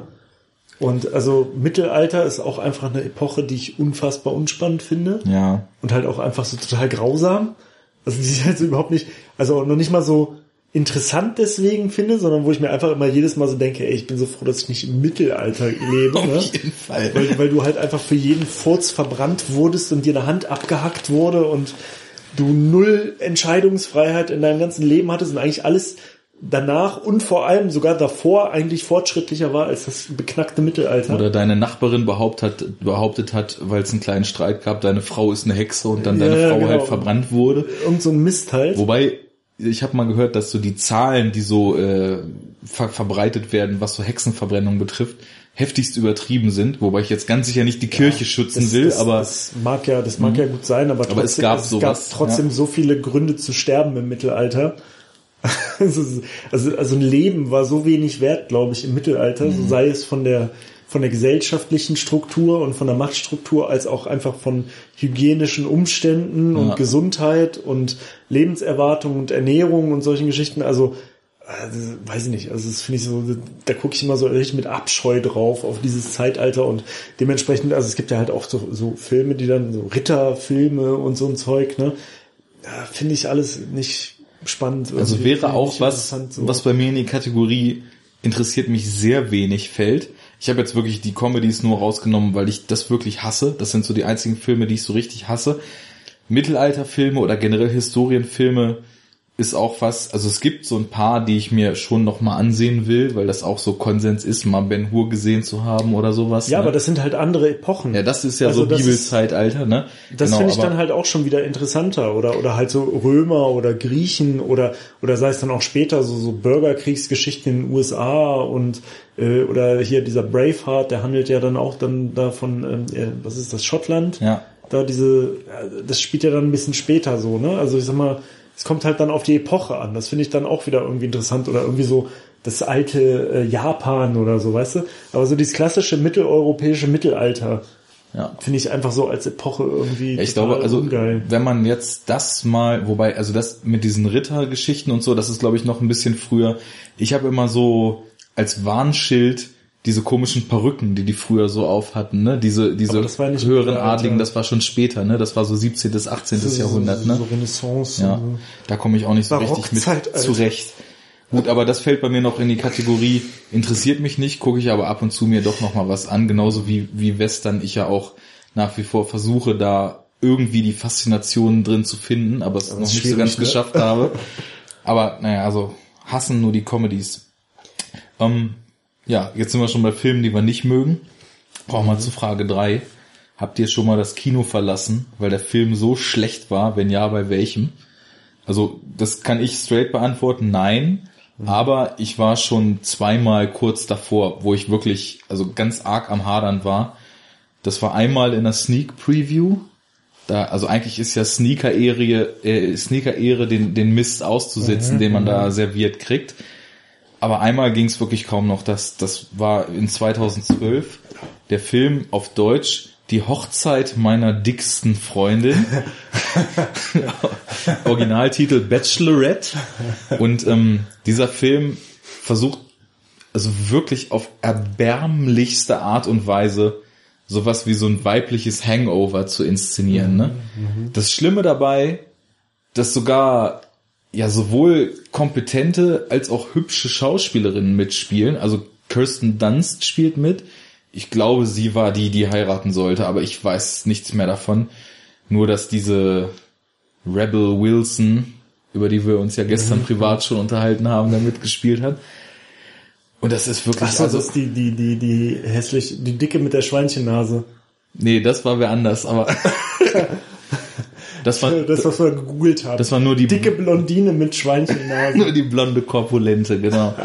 naja, und also es ist wirklich, also alles an diesem Film ist ein epischer Fail. Mhm. Kein Gag zündet, es ist alles einfach nur grenzdebil und peinlich. Und mhm. mhm. das war dann wirklich so, ich, ich dachte, ich kann nicht aufstehen, weil ich bin in einer Sneak.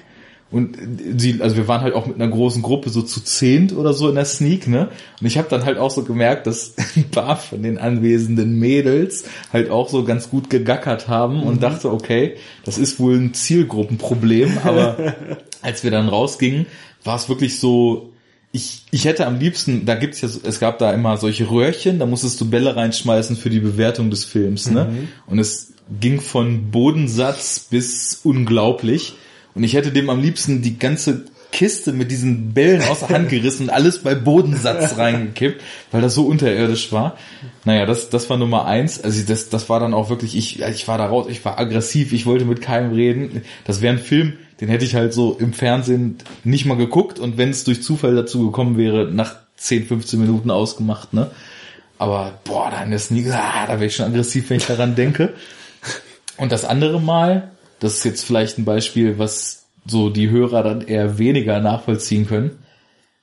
Wir durften ja Musicals nicht nennen, ja. aber mhm. es handelt sich um ein Musical. Mhm. Und zwar, ich hatte gerade so für mich so richtig Tim Burton entdeckt, ne? Also ja. ich, ich kannte halt viele Filme von dem schon so von früher, aber mir war dann mal so on point aufgefallen, was der eigentlich für gute Sachen gemacht hat. Und ich hatte innerhalb von einem halben Jahr oder so fast die ganze Filmografie, die ich noch nicht kannte, von ihm nachgeholt und Big Fish sogar mehrmals gesehen und nee, Big Fish noch nicht, ich weiß es nicht, auf jeden Fall so die Filme, die er bis zu dem Zeitpunkt gemacht hatte.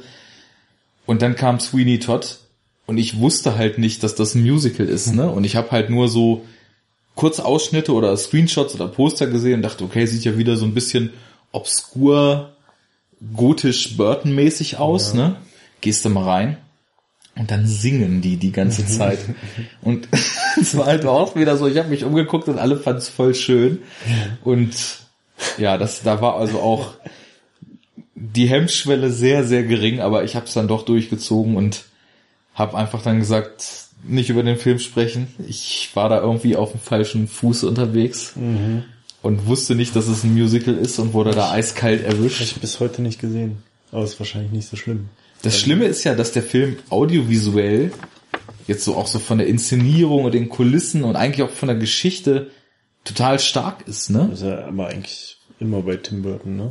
Ja, in letzter Zeit lässt er echt sehr nach, weil er sich nur noch wiederholt, finde ich. Also sowas wie dieser Dark Shadows oder ja, ganz fies war ja auch der Alice im Wunderland, aber damals schon noch so. Also das war ja so bis Big Fish war richtig gut, fand ich. Mhm. Naja. Bei dir ja. mal dazu gekommen? Nee, auch nicht, aber auch mal fast. Also, äh, ich war mal auch in einem Film, wo ich fast aufstehen wollte und gehen wollte, obwohl ich noch ziemlich jung war. Das war nämlich Super Mario Bros. Alter, geil. Die der Verfilmung. war so scheiße, dieser Film. Das ist unglaublich. Der war natürlich, also, äh, ich weiß jetzt nicht, wie alt ich da war, zwölf oder so oder elf, ne?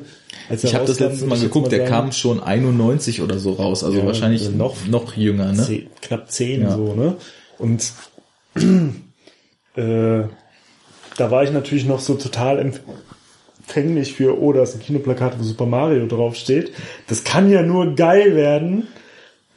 Und ich mich da reingesetzt und schon, schon damals, obwohl ich jetzt natürlich sagen würde, so, also mein Anspruch an Filme war ein anderer als heute, aber schon damals habe ich mich verarscht gefühlt, weil ich das Gefühl hatte, also es wird halt einfach nur dieser Name genutzt, der natürlich so eine gewisse Zugkraft hat, äh, ja, um halt besonders halt so, Generation Gameboy. Ja, ja, ne? um, um, um halt so total entfernten Gibberish draus zu machen, der halt irgendwie auch so völlig absurd ist und also wirklich nur so, so, so fragmentierte Bruchstücke, die irgendwas aus dem Super Mario Universum sind, irgendwie reingepackt und du hast so richtig gemerkt, so, okay, wir haben jetzt so zwanghaft versucht, so ein so einen Dra dramaturgischen Bogen irgendwie daraus zu machen und das in so eine Filmform zu pressen, die irgendwie in so eine Art Hollywood-Schema passt und versuchen da jetzt zwanghaft die Super Mario-Elemente reinzubringen und also, aber das funktioniert nicht, weil, also ich meine, du musst ja nicht, wenn, wenn du eine Vorlage hast, ne, wie ein Comic oder ein Videospiel oder ein Buch oder so, ist es natürlich klar, dass du dich nicht eins zu eins daran halten musst, zwingenderweise, ne? Es hängt ja erstmal daran mit zusammen, wie sehr sich dieser Stoff für einen Film eignet und es ist ja halt ein anderes Medium und da gelten dann andere dramaturgische Regeln und so, ist ja klar, ne? Aber, also, ich finde, sich so komplett davon zu entfernen, ist halt so eine, also da fühlt man sich dann als Fan verarscht, ne? Weil, weil meistens ziehst du dadurch so eine gewisse Fan-Community in die Kinos, ne? Und wenn das dann halt einfach total weg davon ist, dann fühlen die sich halt verarscht. Also du musst so einen gewissen Grad an Fan-Delivery machen. Ja. Und dadurch kannst du dich nicht so hammerkrass davon entfernen. Und du musst so gewisse Grundkonstanten halt irgendwie. Du musst halt noch dazu auch rechnen, damals als der Film dann rauskam, war die Fanbase einfach mal so jedes Kind und jeder Jugendliche unter 14 ja. in den Industrienationen weltweit, ja, ne? Genau. Weil es kam halt so 89 der Gameboy raus und, äh, und NES noch und vorher NES ja. vorher genau und dann das Super Nintendo oder oh, das gab's glaube ich noch nicht aber jeder hat halt Mario gezockt. ja, und dann kommt halt dieser Film. Und, und was total bezeichnend ist, dass halt ganz viele Leute den extrem jung gesehen haben. Und ich, es ist wirklich bei mir der einzige Film, an den ich mich erinnern kann, der mir als Kind nicht gefallen hat, ne? Mhm. weil Fernsehen einer, gucken, so. Filme gucken und so weiter, ging immer. Das, das ging immer. und jeder nennt diesen Film und sagt ich habe den damals gesehen und fand den damals als Kind schon so scheiße. Ja, ey Mann, du hast dich sogar schon in deinem dummen zehnjährigen eingeschränkten Horizont hast du dich verarscht gefühlt. So, ja, es gibt ja auch, glaube ich, nur 20 oder 15 Minuten Mario und Luigi dann auch im Outfit in dem Film. Ne? Ja, also es ist einfach so, die haben halt auch so auf zwanghaft versucht, so, so eine Realhandlung daraus zu machen und das so total lange zu etablieren und, und haben so ganz viele neue Elemente, die halt gar nichts mit dieser Mythologie zu tun haben. Und dann gibt es irgendeinen Stein und es gibt halt irgendwie so eine Parallel, also so einen anderen Planeten, wo dann die Echsen sich evolutioniert haben. Und da gibt es irgend so einen Stein, der so eine evolutionäre Macht dann auslöst und das ist alles so Bullshit, der überhaupt nicht in diesen Videospielen vorkommt, die halt einfach nur so eine, so eine, so eine coole, bunte, leicht verrückte Welt sind so, ne, wo man halt so Pilzköpfe rumrennen und man irgendwie Sachen aus dem Boden zieht und äh, Klempner durch die Kanalisation in eine Parallelwelt kommen und irgendwelche Echsen halt, also auch so das mit der Prinzessin, das gab's gar nicht, ne? Die Daisy, so, ey, das ist das elementarste Element von Super Mario, ne? Ja. So, es gibt halt die Daisy und er muss sie retten aus den Fängen von Cooper. Mhm. Und das gab's einfach nicht ja. in dem Film so, ne? Dafür gab's halt ultra düstere Paralleldimensionen. Ja, genau, auch so diese, diese düstere Optik. Was soll denn das? Ey, ich meine, das passt ja überhaupt, also das passt doch überhaupt also wenn nicht es irgendwas gibt, was überhaupt nicht düster ist, dann ist das Super Mario ja, Land, Super eben. Mario World und, und also so ich weiter. Meine, wir sind jetzt die allerletzten, die sagen, dass irgendwelche komischen, düsteren, Science-Fiction-artigen, paralleldimensionalen Welten irgendwie schlimm sind. Ja. Aber, aber nicht für Kids. Also echt, als Kind kann man sowas nicht, findet man das nicht cool so. Und vor allem nicht, wenn es auf Super Mario basiert, was halt so die, also die absolute 8-Bit-Pixel-Farbbunt äh, Schlacht ist so, ne? Mhm. Wo alles bunt und nett und witzig und lustig ist. Und das ist ja halt auch der, die Stärke davon, ne? Also von, von, von dieser Film, äh, von dieser Spielreihe. So, und wie das halt einfach so komplett durch den Kakao gezogen wurde und sie irgendeinen so pseudo, pseudo schwermütigen Mist draus gemacht haben. Und Mario, den ich mir, ich meine, du, du lernst ja, also innerhalb der, der Videospiele, lernst ja eigentlich nie groß was über diese Charaktere. Also die haben ja keine Tiefe, ne? Nee, die haben ja weißt so gut so, wie gar keinen Hintergrund so, auch. Genau, Mario ist halt ein Klempner aus New York ja, und Luigi. Pilze und äh, genau, und Sterne. Und, und durch die Kanalisation ist er irgendwie da mal in dieses in diese Welt gekommen. Ja. So, und ist halt so der lustige, hey, it's a me, Mario! It's a me, Mario. Typ so. Aber genau das dann, reicht ja genau, dafür. Wo halt. du dir dann schon aber denkst, also das reicht zumindest für die Grunddisposition, okay, scheint ein witziger kleiner Typ zu sein, so, ne? Mhm. Der immer gut drauf ist und an seinem Schnurrbart zwirbelt, während er ein Stück Pizza isst oder sowas. Und dann, weißt du, wie der Mario in diesem Film war? Das war halt so, so so Bob Hoskins hat ja, den gespielt. Genau. Ja? Ein schlecht so, gelaunter, so, mieser Typ, ne? Genau, so ein miese, petriger, grantiger Typ. Der, das passt doch überhaupt nicht. Also erstens passt es nicht zu der Vorlage, kein bisschen. Und zweitens ist das doch total scheiße für die Zielgruppe. Da gehen Kids rein in diesen Film. Und dann präsentierst du denen halt irgendwie so einen grantigen Mario, Typ, der alles Kacke findet und immer äh, schimpft und in so einer düsteren Pseudo-Blade Runner-artigen Echsenwelt ist. Ja. What the fuck? Was soll das? Also, da ich mich halt echt, also schon, da, da hat sich meine, meine zehnjährige Videospieler-Ehre halt schon in den Arsch gebumst gefühlt, so. Gut, was soll dann, das? Dann sagen wir jetzt, what the fuck, was soll das? Ist das Fazit zum Mario-Film. Da wärst du als Zehnjähriger fast aus dem Kino gegangen. Ja. So, dann gib mir mal einen schönen Videospielvorschlag, denn Frage 4 sagt ja, zu welchem Film wünscht ihr euch ein Videospiel? Wie würde das aussehen? Genre, Entwickler, Plattform? Ja, äh, habe ich also mehrere Ideen für verschiedene Genres. Also erstmal gibt's ja so, so, also sage ich jetzt mal so ganz naheliegende Sachen, ne? Wie beispielsweise äh, so eine Art Beat'em-up-Spiel zu machen aus so Filmen, die halt so, so, so Prügelfilme oder so sind, ne? The Raid 2, The Game. naja, das ist ja kein Beat'em-up kein reines Beat'em Up wäre das so. Also ich denke eher so an sowas wie so. Genau, Bloodsport habe ich auf der Liste. Geil. Ne, ist ja eigentlich die perfekte Vorlage für so ein Street Fighter-artiges mhm. Spiel so. Und ja, ist ja eigentlich fast so ein bisschen Mortal Kombat mäßig irgendwie, weil es halt so ein illegales Turnier ist mit den krassesten Kämpfern der Welt, nur ohne übernatürlich und so. Aber mit Aber ja Frank schon, Dux. Mit Frank Dux. Übrigens, äh, äh, ne, es basiert ja auf einer wahren, also nicht eine ganz wahre Geschichte, aber es ist auch, es gab ja wirklich einen Frank Dux mhm. und das ist ja wirklich lose an der Biografie von diesem Typen. Ne? Also Bloodsport ist kein Bullshit, falls ihr das denkt. Okay. Ja, das ist harter Real-Life-Shit. Und ja? das härteste daran ist der Spagat zwischen den Stühlen, dass wir das mal gesagt haben, ne? Ja, also da könnte man so ein super Beat'em-up-Spiel draus machen. Mhm. Ähm, aus Rocky könnte man ein Boxspiel machen. Das gibt's wahrscheinlich auch schon. Ja, mit Sicherheit. In zehn Varianten. Ähm, und dann finde ich ganz interessant, also so Filme wie äh, Butterfly-Effekt oder Memento, mhm. die ja so, ähm, ähm, wo die Handlung ja so fragmentiert wird. Ja. Und immer so zurückswitcht und sich nochmal neu dreht und es gibt so, ne, oder es wiederholt sich was oder man muss was rausfinden und es gibt Flashbacks und es geht halt so nach vorne, nach hinten und es kommt immer eine neue Ebene dazu und ja, man erfährt man ein bisschen mehr und ein bisschen weniger. Super geil Struktur schaffen genau, für das Spiel. Das ist ja eigentlich auch total gut für so eine Art Story-Adventure-Game. Genau. Äh, es so, ist ja ne? eh gerade so in den letzten Jahren stark die Tendenz, dass bei diesen sehr komplexen Spielen, die es so gibt, dass man halt auch tatsächlich mittlerweile über Entscheidungen den Handlungsverlauf mhm, beeinflusst. Genau, genau. Da wäre sowas ja perfekt für, genau. dass man dann halt wirklich dann, in den anderen Zeitebenen. Und du wirst halt zum Beispiel einfach so reingeschmissen dann mhm. in irgendeinen so Zeitbogen, in irgendeinen so Handlungsbogen und musst dich dann so nach und nach da zurechtfinden und herausfinden, was ist los und das so und so kombinieren und mit anderen Erlebnissen aus anderen Fragmenten irgendwie in Einklang bringen oder in, in Beziehung setzen und so. Also das könnte ich mir vorstellen, dass das für, für so dieses Genre, so Story-Adventure, ja. was halt so sehr äh, handlungsgetrieben ist, könnte ich mir das schon ganz gut vorstellen. Und ähm, was mir dann noch eingefallen ist, also so ein cooles Action-Game, äh, wäre dann zum Beispiel Blade, ne? Oh, da Blade kann man richtig Kette geben. Blade wäre ja. eigentlich doch ganz geil für so ein ähm, actionlastiges Jump'n'Run-Spiel. Ja, Oder so eine Art Ego-Shooter. First oder Third Person oder optional?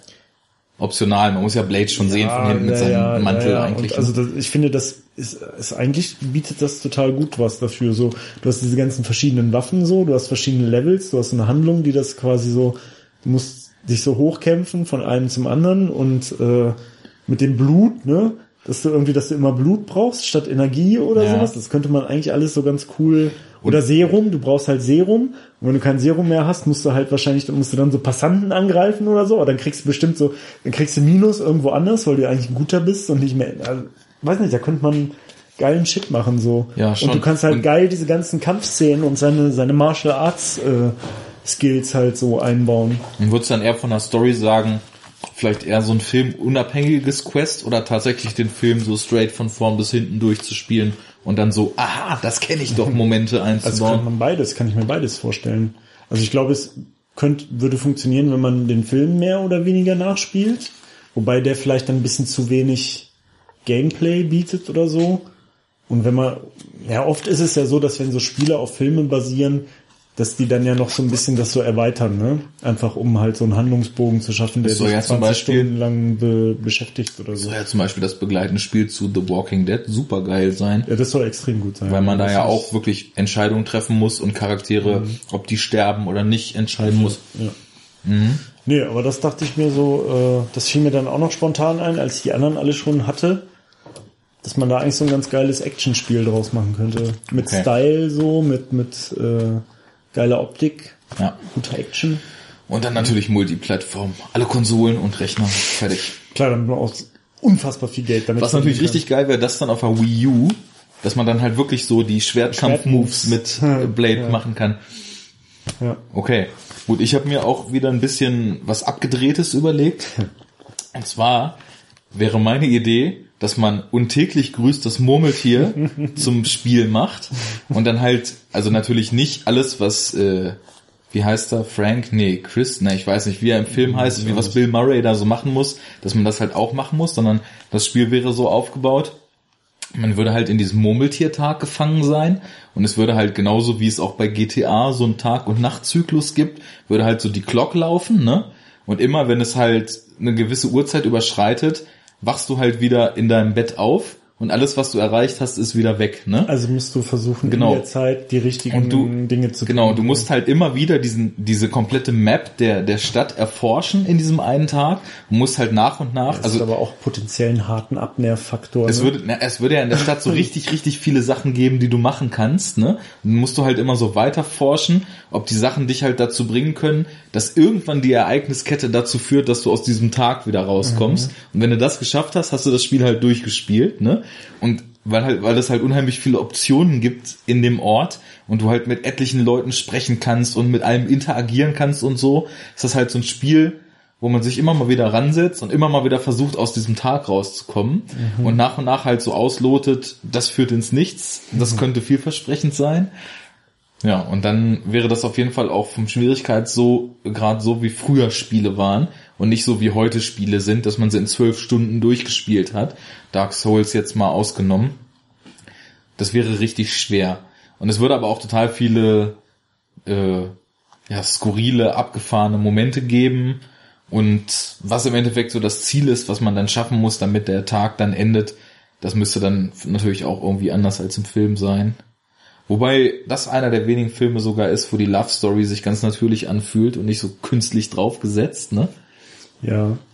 Aber es geht ja eigentlich im Film eher so darum, wie er zu sich selbst zurückfindet und ins Leben findet. Und das, ja, weiß nicht, vielleicht würde es auch total nerven, aber ich fände halt so dieses, dieses Reset auf Null und immer wieder neu probieren. Aber, ja, aber genau das ist ja das, was einen bei Computerspielen immer total genervt hat, so weißt du? Also bevor es so zum Beispiel so Speicherfunktionen und sowas gab früher, ne? Hattest du ja eigentlich nur, du hattest halt eine begrenzte Anzahl von Leben. Mhm. So.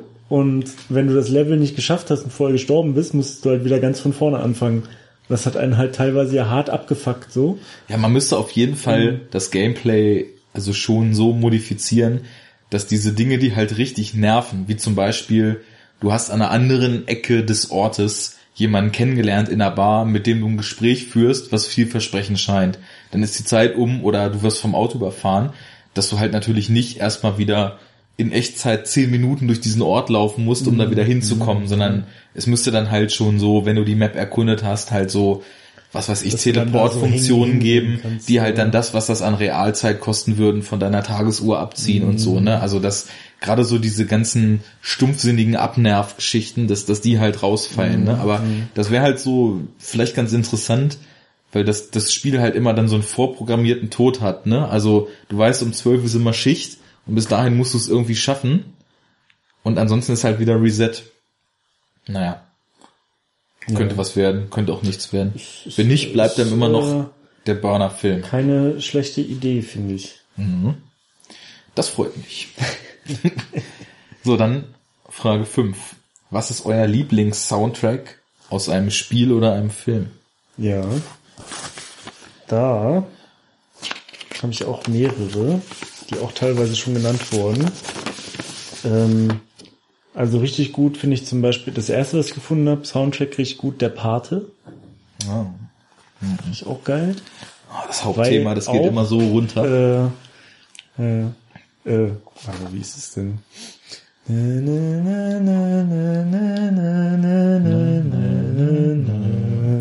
Jetzt werden wir richtig musikalisch hier.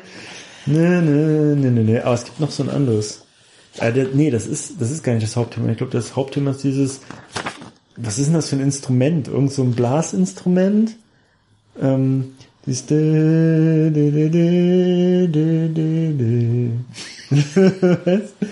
Nee, nee, nee, nee. Ah, was ist denn das? Gut, also wir haben jetzt gerade ungefähr alle unsere Hörer verloren, aber wir rätseln mal weiter.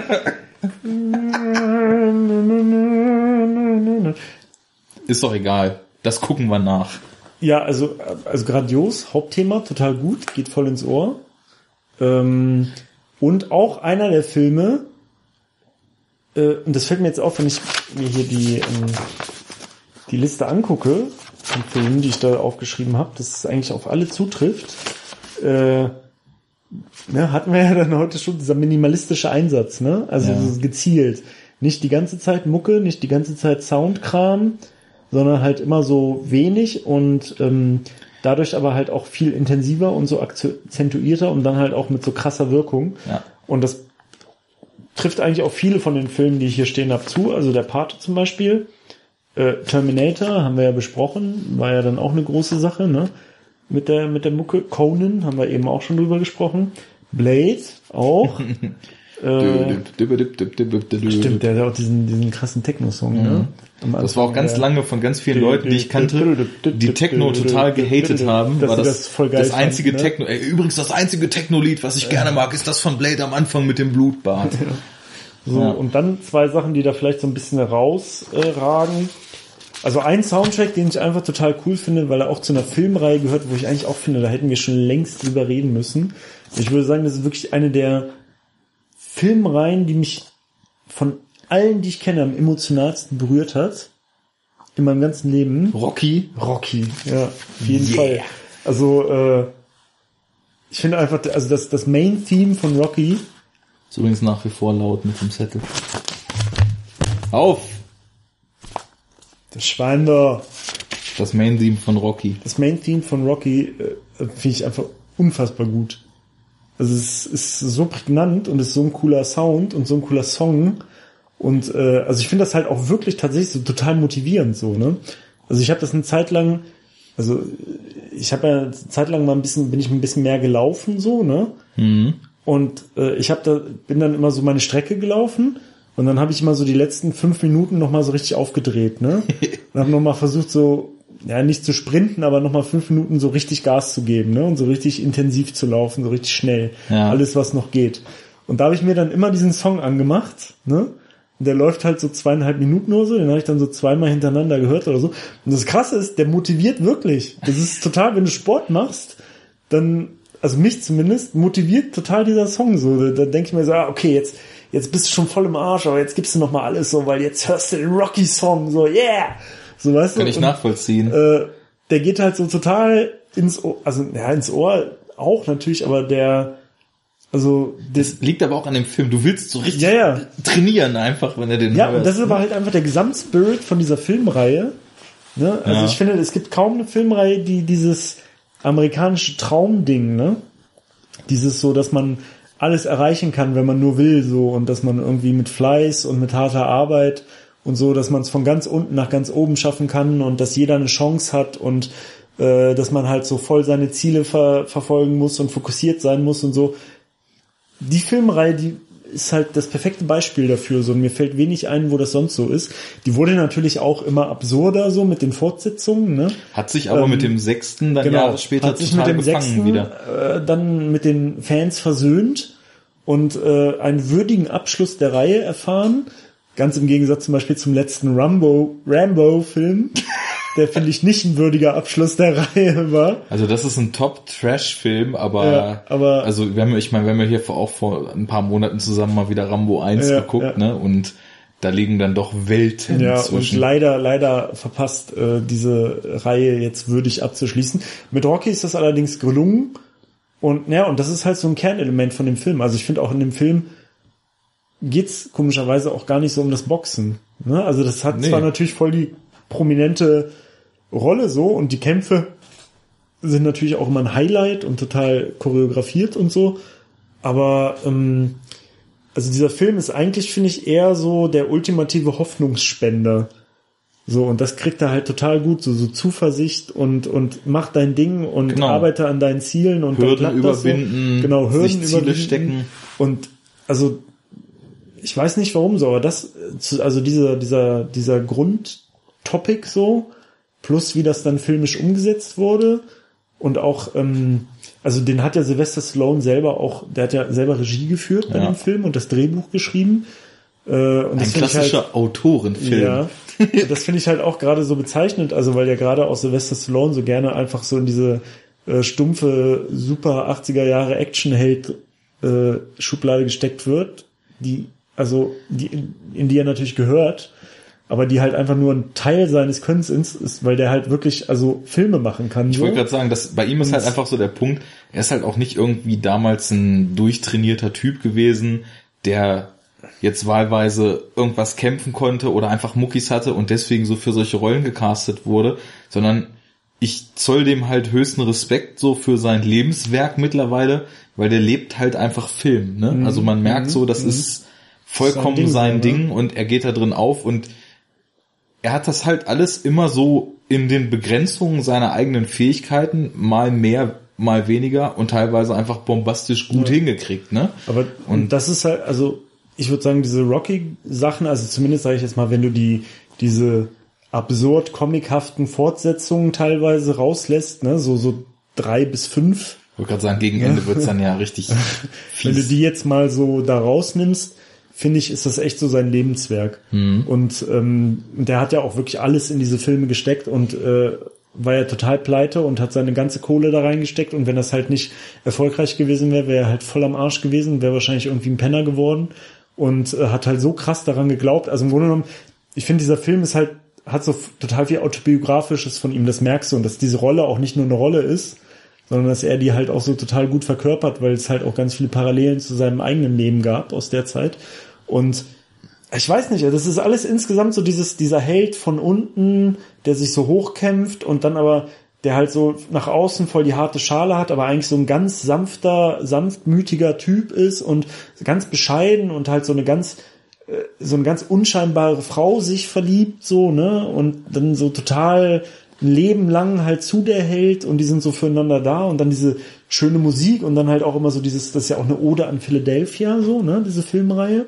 Die Treppe. Äh, ne, äh, also das alles zusammen hat so voll den emotionalen Impact auf mich, seit ich ein Kind bin und es ist unscheiß, also es gibt auch so, es gibt dann so, ich weiß nicht, wie die jetzt heißen, aber es gibt dann so ein paar ähm, leisere, ruhigere Scores für so emotionale Momente, ne? Äh, da kann ich fast heulen, so. Das ist total krass, so. Da muss ich mich voll anstrengen, nicht zu heulen, so. Weil ich das so gut gemacht finde. Und ähm, dementsprechend, also finde ich halt auch die ganze Musik bei, bei Rocky. Äh, Alles klar. Und ich, ich behaupte gut. jetzt einfach mal, diese ganzen Gedanken und diese ganze Diskussion, die jetzt nur von dem Gedanken an das Thema angestoßen wurden, die qualifizieren den Rocky Score, denke ich mal, für deine Gesamtnummer eins. Ne? Also Kann das, sein, das ja. ist, das klang ja. jetzt auf jeden Fall so als. Also das ist da jetzt natürlich halt auch eine sehr subjektive Sache, weil ja, darum gesagt, geht diese, es doch. Also ja, ja, also weil ne, ich meine, da könnten jetzt natürlich Leute kommen und sagen, ja, also technisch gesehen ist das und das viel krasser Ach, und ey, es gibt hier den also, und den. Aber ich finde es ja schon schwierig bei bei Filmen darüber zu reden, was da jetzt objektiv gut oder schlecht ist. Aber bei Musik ist es noch viel schwieriger, finde ja, ich. Klar. Und der, der Score, das hatte jetzt halt und das auf mich persönlich halt so einen ganz besonderen emotionalen Impact halt so, ne? Mhm. Aber das ist so das Ding. Und das Einzige, was ich dann noch so drauf stehen habe, also was ich halt auch beeindruckend fand, weil es in meiner Wahrnehmung irgendwie so der erste Film war, der diese, ähm, also der, der diese Soundästhetik geprägt hat, oder der erste, wo ich das gemerkt habe, mittlerweile sind es ja ganz viele, ist halt äh, Inception. Mhm. Das ist ja dieses Hans Zimmer Ding, ne? So ja. heißt der, ne? Der Typ, jo. der dahinter steckt. Und der hat ja dann in also das ist ja mittlerweile auch so ein Trademark, ne? Haben wir ja auch schon öfters in dem äh, Blog. so, und ähm, Inception war der erste Film, wo ich diese Art von Hans Zimmer Soundästhetik so äh, gemerkt habe, bewusst. Ja. Und das natürlich dann auch zusammen mit dieser monströsen Bildsprache von dem Film, ne? Jo. Äh, hatte halt auch eine richtig krasse Wirkung so. Also ist mittlerweile glaube ich in der Wirkung nicht mehr ganz so krass, weil es jetzt halt so schon Doch doch, also ich habe äh, schon viel, also es ist nicht mehr so neu, ne, sagen wir mhm. mal so. Und da ist es mir zum ersten Mal so diese Art von Soundästhetik in so einem krassen Blockbuster Film so aufgefallen und deswegen hat es halt irgendwie eine krasse Wirkung gehabt. Ja, also ich finde Zimmerscores auf jeden Fall auch größtenteils ziemlich gut. Es gibt ja eine riesengroße Fraktion, die das einfach pauschal als das Zimmergedröhne hatet und äh, meint, das hat halt musikalisch überhaupt gar keine Qualität und so weiter. Und bedingt würde ich da vielleicht sogar mitgehen, aber würde sagen, dass es überhaupt gar keine Rolle spielt. Pass auf, weil ähm, ich dachte, du setzt gerade zum, zum nee, Reden nee, an, du hast nee, nur gegähnt, okay. Ähm, weil diese Scores sind einfach unheimlich funktional und das zeichnet sie aus und das, mhm. das äh, ist zum Beispiel auch in Inception ein ganz, ganz entscheidender Punkt. Also was ja auch da so mit aufgekommen ist, dass mir jetzt, ich habe vor kurzem Inception mal wieder geschaut und ähm, da ist mir halt aufgefallen, was auch in Man of Steel ganz, ganz krass ist, dass dieses Zimmer-Scoring auch gleichzusetzen ist mit Dauerbescorung. Also wenn du Inception guckst oder Man of Steel und dann mal aufsummierst, wie viel Minuten oder Stunden insgesamt Musik im Hintergrund läuft und wie viel Minuten oder Stunden es ruhig ist, dann kriegst du genau das Gegenteil von unserem Enough Talk Merkmal. Das ist nämlich alles andere als dezentes Scoring. Du findest kaum Momente, in denen nicht keine, ganz dezent ambientmäßig irgendwelche Streicher im Hintergrund laufen, ne? Aber ich finde den Inception Score auch ziemlich geil und das das Ding ist ja, ich meine, der, der Zimmer, der hat halt irgendwie eine riesen Musikfabrik unter sich, ne? Er liefert so die Hauptideen, tausend Leute komponieren damit. Aber was zum Beispiel dem Film so ein ganz stringentes Sounddesign gibt, dass er ja den kompletten Inception-Score irgendwie auf drei, vier Noten aus diesem Je ne regrette rien, womit sie den Kick aus dem Traum kriegen im Film, ne? Mhm. Da hat er sich diese, diese Hauptnoten rausgenommen und hat den ganzen Score komplett auf dieser Notenfolge basiert und mhm. entwickelt, ne? Und das passt halt einfach unheimlich gut und gibt dem Film auch, ja, also ich kann das voll und ganz verstehen, wenn Leute sagen, das ist mir allein schon viel zu viel, da läuft ja die ganze Zeit Musik im Hintergrund, da kann man gar nicht atmen zwischendurch und es ist auch häufig sehr dominant und wenn es auf Action zugeht, so diese theatralischen Streicher, die dann so langsam reinkommen. Aber mir gefällt das auch ganz gut. Aber, was ich jetzt sagen wollte, wir cheaten nämlich hier die ganze Zeit. Wir wurden bei allen Fragen schon nach einer Sache gefragt und haben fünf als Antwort genannt. Dein Score ist jetzt Rocky. Das lege ich okay. jetzt fest, mhm. weil du so geschwärmt Kann hast. Kann ich mitleben, ja. Gut, dann übernehme ich mal und fange auch direkt wieder an zu cheaten. Ich würde nämlich einmal einen relativ aktuellen Score nennen und einmal einen klassischen Filmscore, so als meine Favoriten. Ja. Und ähm, aktuell erstmal, ich habe ja vorhin schon für meinen Entwurf für einen Film äh, Max Richter als Komponisten genannt. Und äh, da bin ich jetzt auch wieder. Also Max Richter ist ja, soweit ich weiß, glaube ich, ein deutscher Komponist, der halt, also ich mag ja generell in Musik Melancholie. Ich stehe total auf Melancholie. Und der Mann macht einfach die Definition dieses Wortes, ne? Mhm. Also die Scores sind meistens sehr Piano und Cello-lastig, also alles sehr mull und drückend, ne? Aber sehr dezent. Und ähm, also ich, ich würde sagen, was so die aktuellen Scores betrifft, die er so gemacht hat, sein Meisterstück ist da aus Perfect Sense. Das ist, würde ich sagen, so der authentischste und ehrlichste Liebesfilm, den ich so kenne. Also es ist auch so ein bisschen Science-Fiction-mäßig, weil es mit Ewan McGregor und Eva Green mhm. und ähm, es bricht irgendwie so eine so eine Krankheit oder irgendwas aus, dass die ganze Weltbevölkerung nach und nach so immer im Abstand von ein paar Monaten einen Sinn verliert, einen nach dem anderen. Ne? Also erst kann keiner mehr riechen, irgendwann kann kein, können alle nicht mehr schmecken, irgendwann verlieren sie dann alle das Gehör und es läuft halt so drauf hinaus, dass halt so, klingt jetzt super kitschig, der Film ist es aber überhaupt nicht, dass so die Liebe so der sechste Sinn ist. Ne? Mhm, mh. Und der Film zeichnet eigentlich nur so eine entstehende Liebesgeschichte zwischen den beiden, die dann so wieder zerbricht und wie sie sich dann so im letzten Moment eigentlich wiederkriegen, ne? Und dieser Score ist einfach so unglaublich gut, das gibt es gar nicht. Also ich habe den bestimmt schon 30, 40 Mal einfach so, ohne den Film zu gucken, gehört, ne? Und ja, ganz minimalistisch, also Piano und Streicher und was ich halt auch sehr mag, ist, es gibt so eine neue Generation an Musikern, die so einen vollkommen natürlichen Umgang damit haben, äh, analoge, klassische Instrumente mit Elektronik zu verbinden. Ne? Und das merkt man bei ihm auch. Da sind dann halt auch mal die Synthesizer im Hintergrund und es ist halt, es ist dann sowohl Ambient-Musik, wie es halt auch Orchestermusik mhm. oder Kammermusik ist. Ne? Und das ist einfach so ein, also du hast ja vorhin gesagt, ne, bei Rocky musste fast weinen. Das geht mir bei dem Film allein schon aufgrund der Musik genauso, weil das so einen Spot berührt.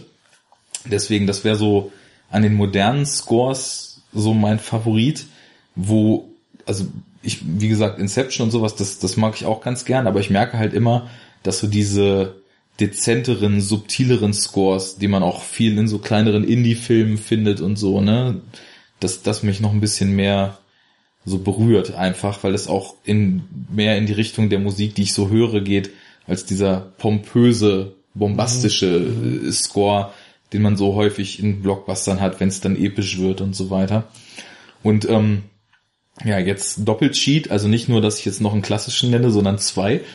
und zwar, also einer, den ich auch immer wieder äh, so hören kann, weil ich auch den Film einfach fantastisch finde, ist der von Taxi Driver. Mhm. Scorsese und äh, den De Niro hat einmal gesehen den Film, deswegen habe ich jetzt den so Score noch nicht so im Ohr. Das ist auch so ein Film, wo Score und Bilder so perfekt ineinander greifen, weil es spielt ja halt so in diesem New York der 70er, was noch super abgeranzt mhm. war, so ein richtiger Moloch und hat so einen ganz, ganz melancholischen, jazzigen Score, ne? Also du hast viel Saxophon da drin und ähm, ja, bist ja dann die ganze Zeit mit diesem Protagonisten, dem Travis Bickle da unterwegs, wie er so nach und nach sich in Talk sein, in seinen Wahn verliert. Listen, you fuckers, you screwheads, here's a man who would not take it anymore. Ja, der ist halt super und der ist halt von Bernard Herrmann und nur aus dem Grund, dass ich auch noch einfach erwähnen muss, dass dieser Mann sowieso viele gute, aber noch einen unglaublich guten Score gemacht hat, äh, nenne ich noch einen zweiten. Und zwar ist das ganz witzig, weil ich kenne den Film dazu gar nicht. Ich kenne nur den Soundtrack, aber der ist halt so gut, dass ich den auch schon etliche Male gehört habe. Der Film ist aus den 50ern und heißt auf Deutsch wohl das Höllenriff im Original Beneath the Twelve Mile Reef. Mhm. Und ähm, es geht wohl darum, dass eine Gruppe Leute abtaucht unter die Meeresunterfläche, unter so eine äh, Meeresoberfläche, unter so eine andere Welt vorfindet.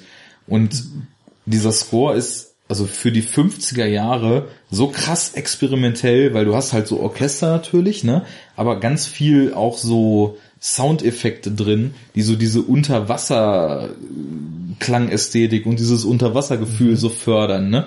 Und deswegen ich traue mich jetzt schon fast gar nicht, den Film zu gucken, weil ich den Score auch bestimmt schon 10, 20 Mal gehört habe und den so gut finde, dass ich dann, wenn ich den Film jetzt sehe und dann denke, ah, ist ja totaler Mist, was die da machen, dann so enttäuscht sein werde. Aber also so von den klassischen Komponisten würde ich auch echt sagen, Bernard Herrmann kann man auf jeden Fall, gerade wenn man gern Filmmusik hört, den ein oder anderen Score sich äh, problemlos mal anhören, weil der eigentlich durchweg Qualität geliefert hat. So, Okay. So viel Sehr zu gut. Musik. Jetzt kommen wir zur Sammlung. Oh, wir sind nach einer Stunde 40 schon bei Frage 6. Nicht so schlecht. Also die Frage, auf welche DVD Sonderedition in eurer Sammlung seid ihr besonders stolz? Hast du überhaupt DVDs? Nee. Okay. Dann also ich kann da ich kann da jetzt tatsächlich nichts zu beitragen. Gut, ich besitze keine. Dann übernehme ich. Also ich kaufe mir ja noch nicht so lange Filme drei Jahre vielleicht. Dafür hast du aber schon ziemlich Dafür viele. habe ich schon ganz schön viele, weil auch gleich so eine Sucht eingesetzt hat, ne? Ursprünglich war ja der Gedanke so nur die Lieblingsfilme immer da haben, mhm. ne? Mhm. Aber wenn du dann merkst, ah, hier kannst du noch mal einen Schnapper mitnehmen und da und da. Ja, und mittlerweile, also ich habe schon so ein paar ganz schöne Editionen und das sind halt meistens so Boxsets, die ich mir da gekauft habe. Also zum einen habe ich ja mal, das habe ich auch schon hundertmal erwähnt, jetzt auch im Podcast, mhm. nächster Strich auf der Strichliste, diese James Bond Box ja, halt gewonnen. Ich ne? sie gerade da oben. Und äh, die ist halt auch echt edel, weil wenn du da, wenn du die aufmachst, dann sind das so zwei Bücher, in denen die Discs sind, ne? Die blättert man so durch und dann sind da halt jeweils noch so Screenshots von den jeweiligen Filmen mit dem Bond abgebildet und äh, in den Büchern steht auch hinten noch so ein bisschen was zu den Filmen. Die ist halt relativ hochwertig und ähm, ja, ansonsten, ich habe jetzt äh, mir relativ günstig letztens aus UK diese Herr der Ringe Extreme Extended Blu-ray Box geschossen mit, mit 15 Discs drin, von denen sechs der Film sind und neun Bonus-Discs. 15 Blu-ray Discs. Nee, also es sind, also die, die Blu-rays sind sechs der ist halt auch auf Extended auf zwei Blu-rays mhm. gesplittet mhm. jeweils, ne? Sind ja über vier Stunden dann die Filme, würde auch auf eine passen, ist aber auf zwei. Haben sie wahrscheinlich einfach die alten Masters von den DVDs so hoch skaliert. Und ähm, dann sind noch neun Bonus-Discs drin, wo halt der komplette Produktionsprozess äh, Prozess von der ursprünglichen Idee, diese Filme zu verfilmen, Setaufnahmen, Visual Designs, Umsetzung und so weiter. Also da werde ich demnächst mal angucken, mir das alles so mhm beginnen mir das alles mal anzugucken. Und was halt auch noch ganz schön ist, was ich vereinzelt noch habe, es gibt von Cape Light, dem Label, äh, sehr, sehr hochwertige Media Books, wo man dann halt dieses hier da oben, dieses Enter the Void, was da steht, ne, ganz rechts. Das, das sind halt meistens dann so Media Books, wo man äh, den Hauptfilm einmal auf Blu-ray, einmal auf DVD, dann noch eine Bonusdisc. Das kann äh, zum Beispiel bei Rubber von Mr. Euso, den ich mir jetzt gekauft habe in so einem Mediabook. Da ist halt der Soundtrack noch dabei. Müssten wir eigentlich auch mal gucken. Rubber ist ein Film über einen amoklaufenden Autoreifen in der Wüste. in der Wüste? Ja, Wie kann man denn da erschießen? Ja, als Autoreifen. Ja, das, der ist sehr brutal drauf, ne? Das muss man mal gucken. Sandkörner oder was? Und was halt auch richtig, na, das sind natürlich auch Leute, ne? Und was auch ganz schön ist bei diesen Mediabooks, dass man dann halt wirklich, ne, daher der Name Book, in der Mitte halt wirklich so ein paar Seiten hat, wo dann noch Interviewauszüge sind und die Drehbuchautoren und Regisseure halt auch über das jeweilige Werk nochmal so ein bisschen Background-Info mhm. geben. Die sind ganz nice, da gibt's mittlerweile auch richtig viele von. Ich war gerade, ähm, als ich jetzt die Woche in Hamburg war, kurz und auf meinen Zug warten musste, war ich in dem Saturn in Hamburg direkt am Bahnhof. Mhm. Und der ist halt für Filmsammler das ultimative Paradies. Da ist ungefähr, also sind fünf Etagen und eine davon sind komplett Musik und Filme, ne? Echt? Und die sind von der Grundfläche auch so wie so ein normaler Saturn, den man so mhm. kennt, ne? So ein recht großer schon. Und die haben halt jeden Scheiß, also von irgendwie Horror, Asia, Klassiker und sonst was, Blu-ray-Regalen. Ne? Und da habe ich jetzt gesehen, dass diese Discs äh, in den Mediabooks sich, sich relativ weit verbreitet haben schon. Also da kann man dann auch schon äh, ganz schöne Editionen finden. Generell muss ich aber sagen, mir geht es einfach nur darum, Filme, die ich gut finde oder Filme, die ich noch nicht kenne und günstig kriege, da zu haben. Deswegen ist mir das auch egal, ob ich den Kram gebraucht kaufe mhm. oder äh, in irgendeiner nicht so schönen Edition, weil ich die ja sogar hier in der Kommode und nicht mal sichtbar in irgendeinem Regal habe. Das ist dann einfach ja. nur für mich so. Ja. Gut. Gut. Das war Nummer 6. Das ging ja mal schnell. Jetzt kommt noch so eine schwierige Frage. Welcher Filmcharakter würde dich am besten als Person beschreiben? Ja, da haben wir ja neulich schon mal kurz drüber gesprochen. Ja. Äh, cool fände ich, wenn es Han Solo wäre. Ja, passt bei dir, passt bei dir. Ist aber natürlich, äh, will ich mir jetzt nicht anmaßen, dass äh, Han Solo von allen Filmcharakteren der ist, der mich am meisten trifft, weil Han Solo ja schon ziemlich cool im Allgemeinen ist. Äh, ja, weiß nicht, dann habe ich geschrieben, also cool wäre Han Solo. In echt wahrscheinlich aber auch eine Menge von den beiden Typen bei Lambok. Geil. Also würdest du auch Mehmet Scholl einblasen, ja? ja, der hat so schlechte Zähne. Also lang, ja, ich würde eher du ihm einblasen, ja als er, er mir einen mit den Zähnen. Aber mal gucken. Ja, alles klar.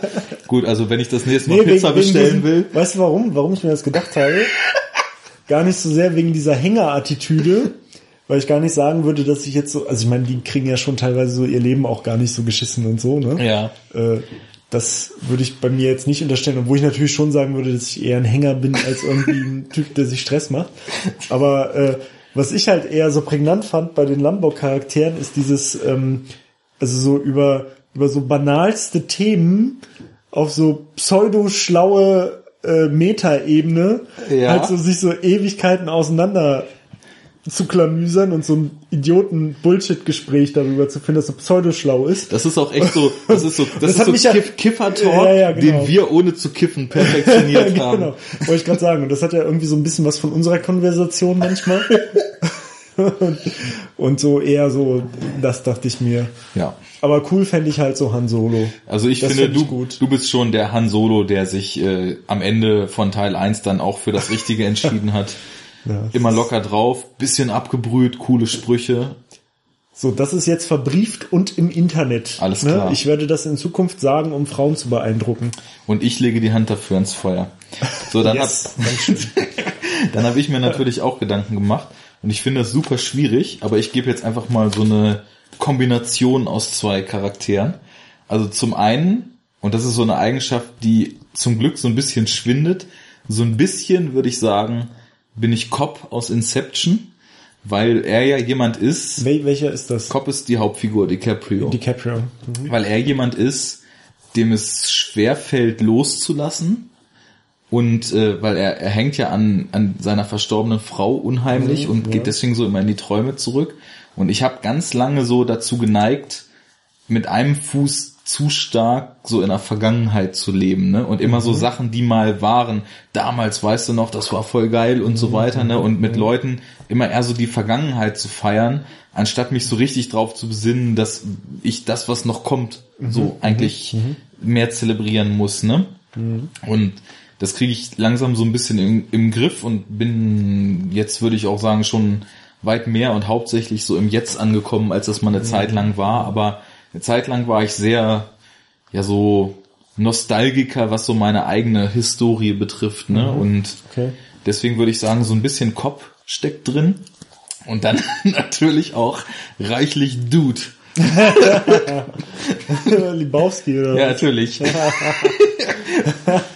Weil es ist ganz oft so, dass ich, dass ich merke, Leute um mich rum stressen sich total wegen Sachen ab und kriegen total Panik und denken, Sachen laufen nicht und sind völlig aufgelöst. Und ich denke mir immer nur, chill doch mal Leute. und gedanklich dann einfach nochmal, fuck it, let's go, let's go bowling.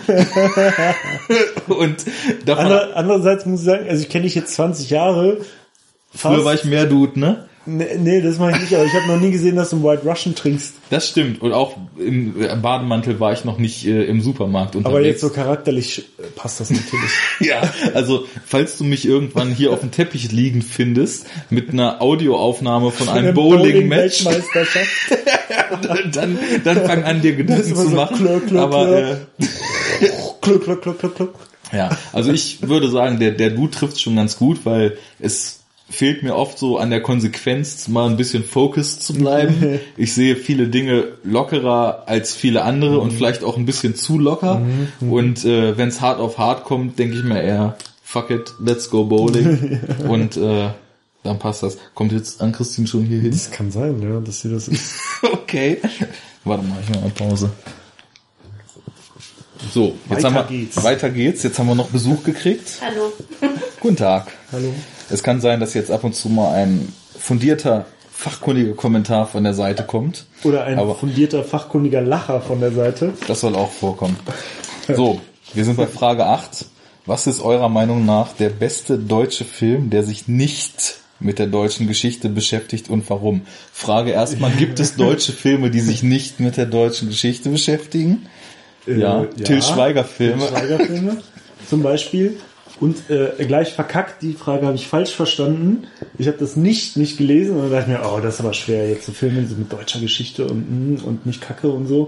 Und da ich so, musst du jetzt irgendwie so einen Standardkram sagen, so wie der Untergang oder irgend so ein Bullshit. Ja, so, schwer. Dann fiel mal ein, aber wenn es ein Film sein soll, der sich mit deutscher Geschichte beschäftigt und cool ist, und gleichzeitig aber auch äh, akkurat irgendwie, dann mal wieder pling pling pling äh, äh, Phrasenschwein äh, äh, Enough Talk. Äh, Helge Schneider als Hitler. Mein Führer. Mein, mein Führer. Führer. Ja, habe ich neulich geguckt, fand ich extrem gut. Muss ich natürlich kontern. Halt also nicht war für mich der schwächste Helge Schneider-Film. ja, findest du? Ja. Wieso? Weil zu, zu ernstes Grundthema? Nee, weil ich irgendwie nicht so ganz verstanden habe, als was die denn Hitler da eigentlich darstellen wollten. Ja, so als arme Wurst so ein bisschen, ne? Ja, aber das kam irgendwie nicht so, also, aber, ja genau, die arme Wurst wirkte aber so ein bisschen bemitleidenswert und das fand ich seltsam daran. Vielleicht wollten sie ja genau das machen. Vielleicht wollten sie ja diese Person so dekonstruieren von diesem berechnend Bösen, Tja. psychopathischen. Naja, ist auch egal. Also jedenfalls, ich habe die Frage falsch verstanden. Jetzt musste ich innerhalb von einer Minute nachdenken. Neben allen Till Schweiger Filmen Die sind aber auch wirklich exzellent, René. Also, auch, also alle, egal ob Schauspieler oder Regisseur. Ähm, ja. Ich schaue mir auch manchmal gerne einfach Bilder von Til Schweiger an. Ich bin tatsächlich. Weißt du, was ich noch lieber mache? Ich höre mir auf dem, auf dem äh, Kopfhörer einfach Audioaufnahmen von von Til Schweiger. Ja. Guck mal, wer ist auch voll der gute Film, ne? Ey, Susi, ey, die 5000 Euro, die muss ich jetzt bei diesem Rennen hier ersetzen. So, Ey, er hat was gegen Manta gesagt. oh Gott, ey. Ich merke schon, dass wir die Bacardi-Flasche ausgetrunken haben langsam. Okay, also neben Till Schweiger, ähm, Ja, sag Ich doch Lamborg. Sag doch Lamborg. ja, Lamborg, guter Film. Hatten wir doch eben schon. Ja. Wenn du schon eine der Figuren aus Lamborg bist, dann muss auch Lamborg für dich der beste Film sein. Ja. Und deswegen hätte ich eigentlich sagen müssen, dass ich Kommissar 00 Schneider bin. Weil, also ich gehe so weit, aus spaßiger Sicht sind die besten deutschen Filme überhaupt alle Helge Schneider Filme, ist Ja. klar. Also da hat natürlich 00 Schneider die Nase vorn, aber Praxis Dr. Hasenbein und Jazz Club folgen ganz nah hinten dran. Jazz Club habe ich aber auch mal gesehen irgendwann und den fand ich auch ziemlich gut. Jazz Club ist eine pointierte Dekonstruktion der Das doch deutschen das, Vorstadtwirklichkeit. Wo die, wo die Aliens auf einmal kommen wo- und dann auf einmal unvermittelt so wie Udo Lindenberg sprechen. Ja, genau. Wir kommen hier vom Planeten Alpha, Beta Centauri. Wir wollten hier mal die geile Mucke machen. ne? Was ist los? Ich war übrigens am Montag in dem Hotel, wo er wohnt. Im Atlantik Hotel Atlant Atlantik? wohnt er nicht Atlantik? Atlantik. Atlantik in Hamburg. In ne? Hamburg. Da war nämlich der Kongress, wo ich mich langweilen musste, Und zwei Tage lang. Nee, kam nicht vorbei. Stattdessen gab's eine hat gab's eine Band, eine. Band, die Beschallung gemacht hat am Abend. Naja gut, also auf jeden Fall sind die Helge Schneider Filme und 00 Schneider ist der beste, weil nämlich Christoph Schlingensief auch da die Regie gemacht hat. Und das, ja, der war bei 00 Schneider Regisseur. Und ich würde sagen, das Beste, was der deutsche Film bis jetzt hervorgebracht hat, abseits von Helge Schneider Filmen, ist alles, was Christoph Schlingensief gemacht hat. Ich kann mich zwar nicht ganz entscheiden, ob der vorhin schon angesprochene Terror 2000 Intensivstation Deutschland oder Freakstars 3000 der beste Film von ihm ist. Aber einer von, von beiden auf jeden Fall. Das sind einfach so, also ich, ich kann wirklich, ich glaube, ich würde mich dafür verbürgen, wenn jemand diese Filme nicht kennt und sich einen dieser Filme anguckt, dass er sowas noch nicht gesehen hat. Ob er das dann mag oder nicht. Gut, das ist ja jetzt erstmal so eine relativ neutrale Aussage. Naja, aber jetzt mal je, auch jemand, der viele Filme guckt und das nicht kennt, das kann er auch total scheiße finden, aber sowas hat man noch nicht gesehen. Das ist ultra Trash, ultra Gesellschaftskritik und ultra Wahnsinn auf Film gebannt. Also ist es wirklich so Kudos für Innovation. Kudos für äh, der Welt ans Bein pissen vor allem. Also der konnte schon einiges. Leuten ordentlich vom Koffer scheißen. Genau. Ähm, Notable Mentions, sagt man das so? Notabene. Wenn man ein Notabene. Akademiker ist. Okay, Notabene wäre dann auch noch äh, Finsterworld. Und zwar, manch einem sagt vielleicht der Name Kracht etwas. Oh, ja. Kracht ist nämlich ein ziemlich Das ist doch abgefahrener der, deutscher der, Autor. Der Faserland Genau, der geschrieben hat, ne? Faserland geschrieben hat. Und der hat, soweit ich weiß, mit seiner Frau, ähm, Frauke Finsterwaldler, den Die, heißt Frauke, Frauke Frauke Finsterwaldler, Finsterwaldler. ja, Das ist so ein sehr ähm, unsexy Name. den, den äh, ziemlich durchgedrehten oder seltsamen Film Finsterworld gedreht vor zwei Jahren. Sollte man mal gucken. Geht's um Leute in Bärenkostümen, freche Jungs bei KZ besuchen also äh, ich, ich, und auch wieder Dekonstruktion der deutschen Mhm. Wirklichkeitsfassade. also ich habe nur Faserland gelesen. Ich sag nur Barberjacke, ne? Ja, Barberjacke, genau. Fand ich, fand ich sehr gut, das Buch. Und es gab ja hier in Hannover äh, kurioserweise ein Theaterstück darüber sehr lange. Und ich habe es nicht gesehen. Ich, hab- das, das, da habe ich auch schon hier gewohnt. Das wollte ich auch sehen, hab's nicht gesehen. Hast du's Soll sogar gesehen? ziemlich gut ich auch gewesen das sein. Und ich habe ja das kurioser, cool. ich habe ja, ich habe ja sogar da gearbeitet. Und ich Im Theater. habe es nicht gesehen. ja, shit. Ah, ja. Okay, Gut. gut, nächste Frage. So viel zu den deutschen Filmen. Dann ganz, ganz äh, spaltende Frage. Was ist das beste Filmjahrzehnt und warum? Shit, das war jetzt, äh, ja. Soll ich anfangen? Also für mich die 70er, weil wir haben jetzt, glaube ich, auch im Podcast schon über mindestens zehn maßgebliche Filme der 70er geredet. Pate 1 und 2, um bei Coppola zu Aber, bleiben. aber Til Schweiger gab's doch da noch gar nicht, filmtechnisch. Und Helge Schneider vor allem nicht. Äh, Schneider auch nicht. Trotzdem waren die 70er fett. Der Ja gut, dir- sagen wir mal international. Pass auf, okay. wir droppen jetzt einfach mal ein paar Names und dann können die Leute sich überlegen, ob das tatsächlich so gut war. Alien, Apocalypse Now, der Dialog, Star Pate Wars, 1 und 2, Star Wars 1 und Rocky 1, Rocky 1. Rambo 1, ist auch in den 70ern noch gewesen, Rambo. Echt? Oder? Nee, nee, nee. Der erste? Der war in 80ern.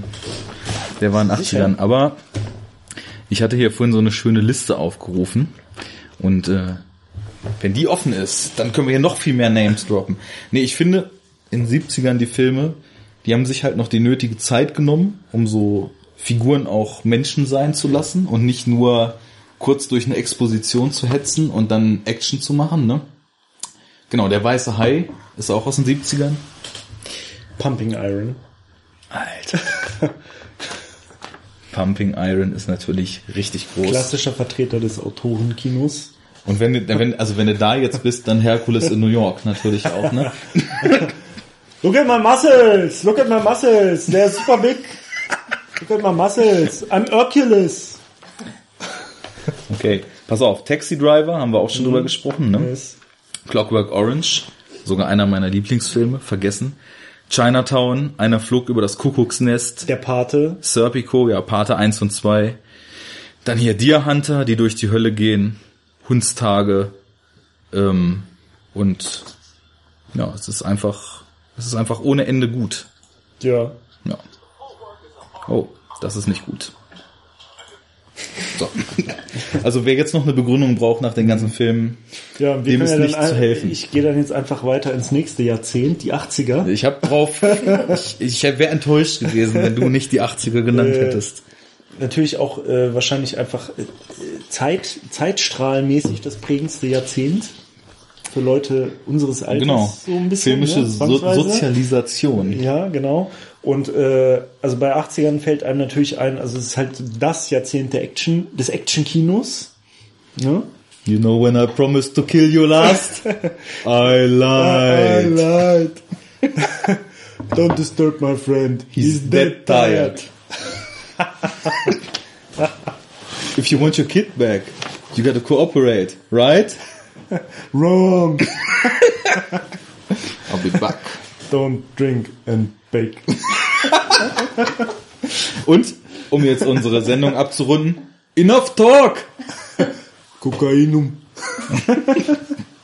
Okay, also dass wir Arnold ja, Schwarzenegger also Arnold Schwarzenegger alleine schon sein. reicht ja eigentlich. Action-Kino, ne? Ähm, ja, und dann können wir ja auch mal mit dem Name-Dropping weitermachen. Mach mal die Liste auf. Nee, ist jetzt, da ist ja gerade Sound angegangen, das musste ich ah, zu machen. Verdammt. Aber das kriegen wir zusammen. Zurück in die Zukunft. Zurück in die Zukunft, grandios. Imperium schlägt zurück. Ja, also die, die ganzen Star Wars Fortsetzungen. Terminator 1, ähm, E.T., Indiana Jones. Ja, die. Auch geiler Film. Ghostbusters. Äh, Wall Street. Mhm. Hatte ich vorhin noch gesehen. Ist auch ein Film, den ich neulich nochmal gesehen habe. Und auch den zweiten Teil. Fand ich auch sehr gut. Shia ähm, LaBrot. Shia, Shia LaBrot. Und ähm, ja, also ne, gran, grandiose, äh, gute, brachiale Actionfilme. Aber pass auf, was auch noch eine ganz wichtige Komponente in den 80ern sind, Horrorfilme. Damals ja. wurden nämlich Horrorfilme noch mit handgemachten Effekten gemacht. Ja. Das Ding aus einer anderen Welt, der ultimative Body Splatter Horror. The, the Thing, ne? Genau, Auf the, Englisch. the Thing im Original. Ja. Generell, was Carpenter gemacht hat, auch They Live, ne? Ganz groß. Was ist das mit der Brille? Da gibt's so diese grandiose, diese Schlägerei. Ja, ja, die fünf Film. Minuten oder zehn Minuten geht, Mit ne? diesem geilen Zuhause. zehn Minuten lang so beulen. Aber es gibt auch, glaube ich, so ein Leitmotiv. Wenn damals Wrestler eine Hauptrolle in einem Film gespielt haben, dann konnte es nur großartig ja, werden, ja. ne? Rowdy Roddy Piper. Richtig. Hyper like a Viper. Kennst du das noch? Aus dem Nine-Song? Nein. Tja, dann musst du wohl ja. mal nachholen. Ja, muss Hip-Hop-Geschichte. Yes. What you want nine? Mad beats for my rhyme. What you want nine? Mad clips for my nines. What you want nine? An ill posse. In my name up in lights. N-I-N-E. Das war der amerikanische Illmatic mit so einer ganz krass, krassigen Stimme. Kenn ich nicht. Sorry. Und dabei hast du aufsummiert wahrscheinlich Jahre in meinem Kinderzimmer auf der Couch verbracht. das kann schon sein, ja. Ja. Gut. So, naja, äh, ne, also Actionfilme, Horrorfilme, alles gut. Jo. Die Zeit vor den schnellen Schnitten, handgemachte genau. Effekte, gute Scores, gute Mucke. Ja. Starke Und vor allem Bilder. also auch so Blockbuster, die halt noch nicht so dämlich wie heute waren. Also die waren halt schon so straight, ne, und geradlinig, aber nicht so völlig beknackt. Und völlig hohl vor allem. Yes, yes, yo. Und äh, wir hatten ja bei einem anderen Podcast kurioserweise auch dann mal bemerkt, dass die äh, späte, späten 90er eigentlich auch total geil waren, ne? Ja, und wir werden wahrscheinlich, also Wobei ich muss jetzt schon sagen, die Nuller und die Zehner Jahre des neuen Jahrtausends finde ich bis jetzt schon fantastisch. Deswegen muss ich das nicht später relativieren, aber ja. früher war vieles gut, ne? Ja. Nicht alles besser, aber daran merkt man, gut. dass man älter wird, wenn man anfängt, das zu sagen. Deswegen sage ich nur, früher war vieles gut. Sehr gut. Okay. Äh, ja. So, jetzt kommt noch mal so ein Kracher. Ah ja. Die haben uns, also ne, Jungs, ihr habt uns hier fragentechnisch wirklich vom Koffer geschissen eine massive Schelle verpasst. Welche drei Filmszenen haben euch nachhaltig... Drei? Ja. Wie drei? Ich habe nur eine. haben euch nachhaltig beeindruckt und bewegt. Und oder bewegt. Okay, also Till Schweiger, der bewegte Mann. Ja, da wurde sich auf dem Herrenklo bewegt. Ne? Das, also das ist auf jeden Fall Platz eins. Helge Schneider. Okay, lassen wir das. Okay, also ich habe nur eine. Dann fange ich an. Also meine all-time favorite Filmszene ist aus dem gar nicht so alten Film, aber vorhin erwähnten Enter the Void Media Book, was da oben steht. Mhm. Der Film ist ja sowieso eins der verrücktesten Sachen, die ich so bis jetzt gesehen habe.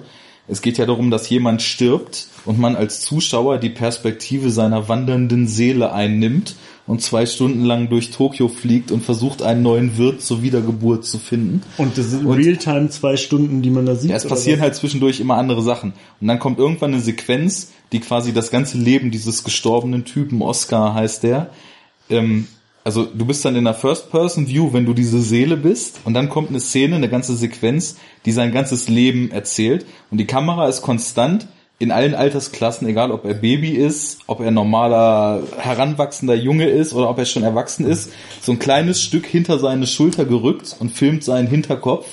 Und du, ich könnte nicht sagen, ob das fünf Minuten oder eine halbe Stunde sind. Auf jeden Fall erfährst du halt so sein ganzes Leben aus so einer Third-Person-Perspektive in ganz krassen Zeitsprüngen auch so traumatische Erlebnisse als Kind, ganz krasser Verkehrsunfall, richtig heftig, wo du dann so direkt mit dabei bist. Und das ist einfach nur das Irrste, was ich je gesehen habe. Deswegen ist das auf jeden Fall meine Top-Filmszene. Mhm. Enter the Void, Gaspar Noé, Skandalfilmer aus Frankreich. Ne? Kennst du Irreversibel? Ich habe das schon mal gehört, ja. Aber, Aber wenn du es gehört hast, kennst du es nicht, weil das, das nicht, nee. Ich glaube, ich habe das selten gehabt, dass mir nach einem Film so schlecht war, dass ich Angst hatte, dass ich mich übergeben muss. Oh, schön. Nice. Ja. Das ja. ist halt viel Bad-Kino, ne? Ja, ja. ja, das ist so meine Number One. Also okay. Also es ist aber auch sowas schwer zu beschreiben. Wenn man das gesehen hat, weiß man, was, was Sache ist. Also von Kindesalter an, wie er ins Drogenmilieu kommt, wie er feiert, du bist auf Raves mit ihm und die ganze Zeit klebt diese Kamera so ein kleines Stückchen nach hinten versetzt und du siehst so seinen Hinterkopf. Also völlig abgefahren. Enter the Void kann ich nur jedem empfehlen, der auch nur im mhm. entferntesten mhm. Kunstfilm feiert. Mhm. Dann mach mal. Ja, also ich habe auch eine Szene, aber bevor ich jetzt zu der komme, jetzt wo du von Enter the Void erzählt hast, ist mir was aufgefallen, was ich neulich nach langer Zeit mal wieder gesehen habe, in einem ganz anderen Kontext, wo ich auch finde, das ist jetzt vielleicht nicht die krasseste Szene, die ich je gesehen habe, aber es ist eines der krassesten Musikvideos, das ich eigentlich kenne. Was mir jetzt gerade wieder aufgefallen ist, ich habe das Video von Smack My Bitch Up von The Prodigy gesehen. Oh, das ja. ist aber auch echt äh, fett. und ähm, da waren wir ja bei First Person. Ja, gerade, ja genau, ne? Und deswegen erinnerte mich das daran. Und da siehst, also da siehst du ja nicht so Hinterkopf oder so, da siehst du ja also wirklich First Person mhm. Perspektive, ne? Und ähm, das habe ich mir angeguckt so, und dann habe ich mir auch gleich so dreimal hintereinander angeguckt, weil ich halt auch echt dachte, das ist eigentlich echt ein krasses Video so, ne? Mhm. Also krass gemacht so, kurz kurz zum Abriss, also es schildert ein äh, also es spielt halt so in London, ne? Das sieht man halt so und äh, ein Mensch, ein Hardcore Continuum ein Mensch, Rave Atmosphäre. Ein Mensch aus de, deren Perspektive man das sieht, aber man sieht ihn selber nicht also startet halt irgendwie so am frühen Abend und er macht sich halt in seiner Wohnung fertig, macht sich halt so ausgehfertig, ne? Mhm. Wäscht sich, duscht sich, zieht sich an und so, steigt ins Auto, fährt in die Stadt und ne, geht erstmal irgendwie was essen bei irgendeinem so äh, Indien-Imbiss-Ding äh, und fängt dann halt an, immer mehr sich zu betrinken so und überall äh, schüttet er irgendwas in sich rein und macht halt immer, fährt in Clubs, ne, Partys und so auf irgendwelche Raves in irgendwelche Clubs und es wird halt immer bizarrer, ne, wo er landet so. Und jedes Mal trinkt er mehr und Und äh, diese Person verhält sich halt so total unflätig gegenüber allen anderen. Also irgendwann, also, ne, so total aufdringlich gegenüber den Frauen, fasst den immer so an Hintern und so, ne? Und äh, kriegt irgendwie Ohrfeigen und dann gerät in Schlägereien in irgendeinem Club und haut Leuten aufs Maul und äh, haut, haut den Bartendern aufs Maul und dann ist er irgendwann in einem Stripclub und dann schleppt er irgendwie, äh, schleppt die Person halt so eine irgend so eine Stripperin irgendwie ab und dann haben sie Sex bei ihm zu Hause und sie müssen das Auto aufbrechen, weil er den Schlüssel nicht mehr findet und also es ist halt so der totale Partyabriss, ne? Die absolut durchzechte Nacht. Und dann der Twist. genau, der Twist, aber vorher noch passt natürlich dann total krass zu diesem Song, ne? Hat ja wahrscheinlich jeder im Ohr so äh, von Smack My Bitch Up. Ja, weiß so nicht, also wir sind Generation so 90er, ne? Wir haben das noch im Ohr, aber das ist übrigens ja. laut, was du da tust. Was echt? Warte. Warte, ich höre mal kurz auf damit. Auf jetzt. Auf jetzt. Ähm, der René, das ist ein Schwenkerer. Der macht nur Ärger. Auf jetzt. Ähm, also passt gut, audiovisuell, ja. Ich zitiere Fear and Loathing. Beende die beknackte Geschichte. ja, und der Twist ist dann halt, also die hatten dann Sex miteinander und dann steht diese Frau auf und geht Ne? Und dann sieht man halt einen Spiegel, das ist die letzte Einstellung von dem Video, und dann sieht man im Spiegel, dass der Protagonist, um den es sich die ganze Zeit handelte, eine Frau ist. What? Verrückt. So, und diese fuck? Frau fällt dann halt so quasi in Unmacht, weil sie so fertig und kaputt ist, so, ne? Und äh, das war nämlich ganz schlau, weil dadurch haben die, also dieses Video hat nämlich total skandalös, also war ein Skandalvideo und hat total die krassen Antireaktionen gerade von so feministischen Organisationen und Frauenrechtlerinnen und so auf den Plan gerufen. Ja, ich meine, das ist ja total, was ist das wieder für eine Darstellung? Irgend so ein Typ, der irgendwie Frauen in so einer durchzechten Nacht total scheiße behandelt und so. Und dann kam halt raus, also damit haben die halt den, den Wind, Wind den total aus dem Leben mhm. genommen, weil es halt einfach eine Frau war. So, naja, das fiel mir jetzt gerade noch spontan ein, ist aber eigentlich gar nicht die Szene, um die ich, äh, von der ich reden wollte. Gut, ich mache jetzt aber mal meine zweite. Ach so, und dann machst ja, du noch eine okay. und dann haben wir es ja. einfach. Zweite Szene, absolute Lieblingsfilmszene, die Tiefseetaucher im Original The Life Aquatic with Steve Sisu mit Bill Murray. Mhm. Sie tauchen durch die Tiefsee gegen Ende und finden den Leopardenhai, den er den ganzen Film gesucht hat. Sie tauchen so Nein, in, in, einem U-Boot. Und der ganze Film ist mit so Stop-Motion-Technik und so Puppen und so gemacht. Ne? Mhm. Sie sitzen in so einem kleinen U-Boot und es läuft ein unglaublich verträumter Song von Sigur Ross. Mhm. Falls dir das was sagt. Äh, nein. Jemand anderem bestimmt. Ist nämlich eine ziemlich coole experimentelle Indie-Band irgendwo aus dem Norden. Und dann finden sie diesen Hai, der da auch so als total schlecht gebaute Puppe dann so im Wasser lang schwimmt. Und Bill Murray guckt aus dem Fenster und sagt, It's beautiful, isn't it? Und es ist so schön.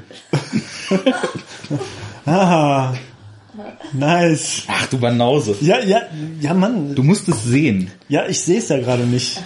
Also. Ich muss es dir zeigen. ja, Mann. Ja, aber dazu muss ich noch okay. sagen, der Film ist ja von Wes Anderson und Wes Anderson hat ja immer, egal ob West. Grand Budapest Hotel oder Tiefseetaucher oder die Royal Tenenbaums Tannenbaum. Oder was auch immer. Hat er so einen verspielten, niedlichen Stil. Und das ist halt so die Perfektion davon. So, dann machen wir Schön. deine Szene noch. Äh, ja, äh, die Szene, die mir eingefallen ist, auch zu einem Film, der heute schon genannt wurde. Der Pate. Mhm. Ich weiß nicht, ob es der erste oder der zweite Teil ist. Es ist entweder der Schluss von einem Film oder der Anfang von einem anderen. Äh, also der, der Pate, gespielt von äh, Al Pacino, ne? Corleone, Don Corleone ist er ja dann irgendwie, später dann. Äh, der tötet ja irgendwann seinen Bruder, ne? Weil er, weil er herausfindet, genau, weil er mhm. herausfindet, dass ähm, Boah, jetzt jetzt kommt der Shitstorm. Alter, ich habe den Paten noch nicht gesehen. Wie kannst du denn ohne Spoilerwarnung erzählen, dass der seinen Bruder umbringt? Also wer das noch nicht weiß, ist glaube ich, falsch in unserem Cast, oder? Der da ja, den Paten Ich glaube, wir können hat. auch so einen generellen Disclaimer einfach mal aussprechen, dass für Filme, die älter als zehn Jahre sind, sowieso keine Spoilerwarnung ja, genau. mehr notwendig sind. Naja. Gut. Hintergrund halt, also er merkt, sein Bruder hat ihn verraten, ist ihm in den Rücken gefallen und dann äh, lässt er seinen Bruder Alfredo halt umbringen. Ne? Ziemlich krass gemacht. Und es gibt, ich glaube, der Film endet so. Da sieht man halt so einen Shot auf Al Pacino, der sitzt dann da, also der Bruder, man hat halt gesehen, dass der Bruder dann halt äh, erschossen wurde auf einem Boot, auf dem See so, ne? Und dann sieht man Al Pacino, wie er da halt irgendwie in so einer Denkerpose dann so sitzt.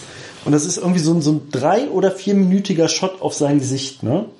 So, und damit endet halt der mm. Film, wenn ich mich recht erinnere. Das ist sehr einprägsam. Und das ist halt so, also es wird irgendwie entweder so, fängt es so nah an und geht ich glaube, mhm. es fängt so ganz nah an und geht dann immer weiter weg so, ne? Und man merkt so richtig, und wie er endgültig, endgültig zu dem geworden ist, was er nie sein wollte genau, am Anfang des ersten Films. Ne? Siehst du ja eigentlich gar nichts und da sieht man halt, wie genial das Spiel von Al Pacino ist, weil es gibt halt keinen Ton, also kein Dialog, kein, mhm. äh, es wird nicht gesprochen, du siehst halt eigentlich nur diesen ein Single Take, der irgendwie drei, vier Minuten dauert und der halt so krass intensiv ist und wo der halt nur mit seinem Blick und dem Kontextwissen halt aus dieser Situation, dass er jetzt gerade seinen Bruder hat umbringen lassen, ne, ähm, dass er das nur damit halt so rüberbringt. Und das finde ich ist äh, eine der krassesten Filmszenen, die ich kenne. So.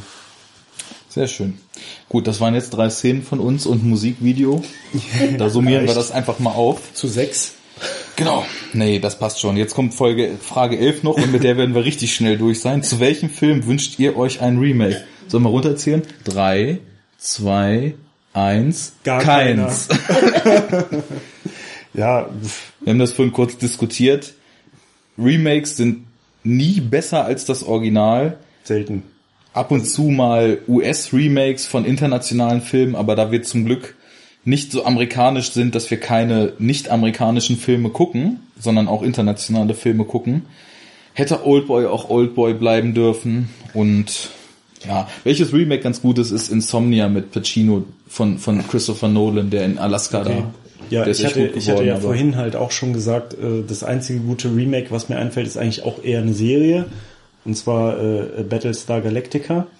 Ist aber auch nicht schwer, weil die Serie aus den 70ern halt einfach ultra cheesy ist und immer die gleichen vier Special Effect Szenen benutzt hat und halt einfach so eine typische 70er das war der Money Shot damals. Billo, Billo Serie ist und äh, das Remake, eine vierstaffelige Serie, glaube ich, halt super schlau und smart und auch optisch äh, interessant ist und ja, und sonst, ich weiß nicht, ich habe auch so überlegt, dann immer wenn ich überlegt, okay, was sind Filme, die ich cool fand, so aus den 80ern oder so. Aber es gab, gibt von jedem schon ein Remake. Ja. Also es gibt von Total Recall ein Remake. Es gibt irgendwie von äh, Das Total Remake. Das ist.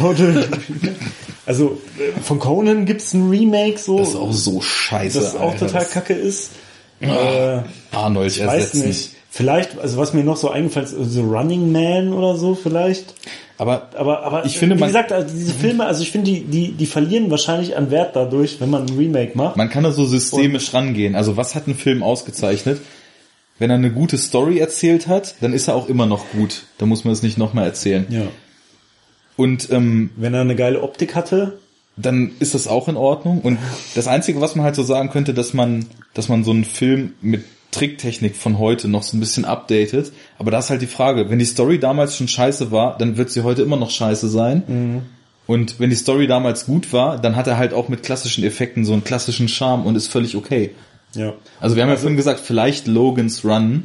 Ja. Aber. Aber, also nee. ich meine, teilweise wird's ja halt auch richtig absurd, ne, wenn dann Sachen halt auch mehrmals geremaked werden. Ich meine, Spider-Man, ne? Mhm. So, da kommt dann halt die Spider-Man Remake-Trilogie mit hier äh, Tobey Maguire.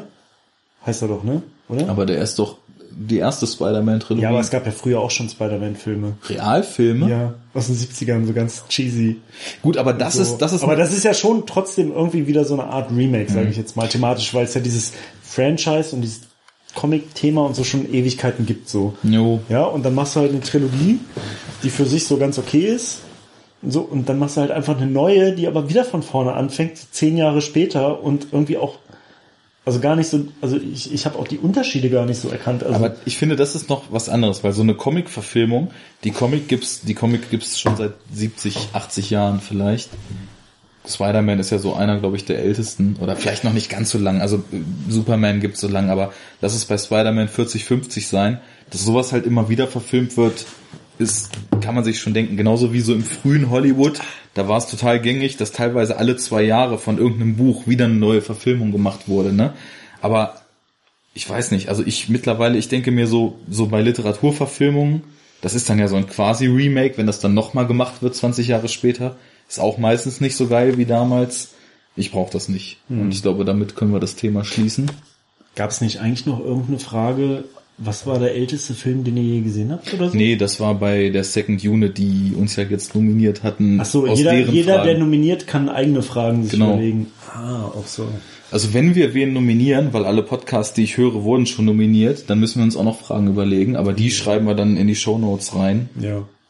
Mit den Fragen sind wir jetzt durch. Ja. Und ich würde sagen, in Anbetracht dessen, dass wir schon wieder fast unsere Sendungslänge getoppt haben. Ich meine, andere brauchen für die Antworten 15 Minuten. Wir zwei Stunden und 15 Minuten. aber, wir heißen ja schließlich haben, Enough Talk. Aber wir ne? haben doch schon mal fast drei Stunden gehabt, oder? Nee, da haben das wir am Anfang so viel Bullshit gelabert, dass ich da 20 Minuten weggeschnitten habe. Also das längste waren zweieinhalb, was wir bis jetzt hatten. Das war bei Snowpiercer. Das war ja noch ganz gut runter. Ja.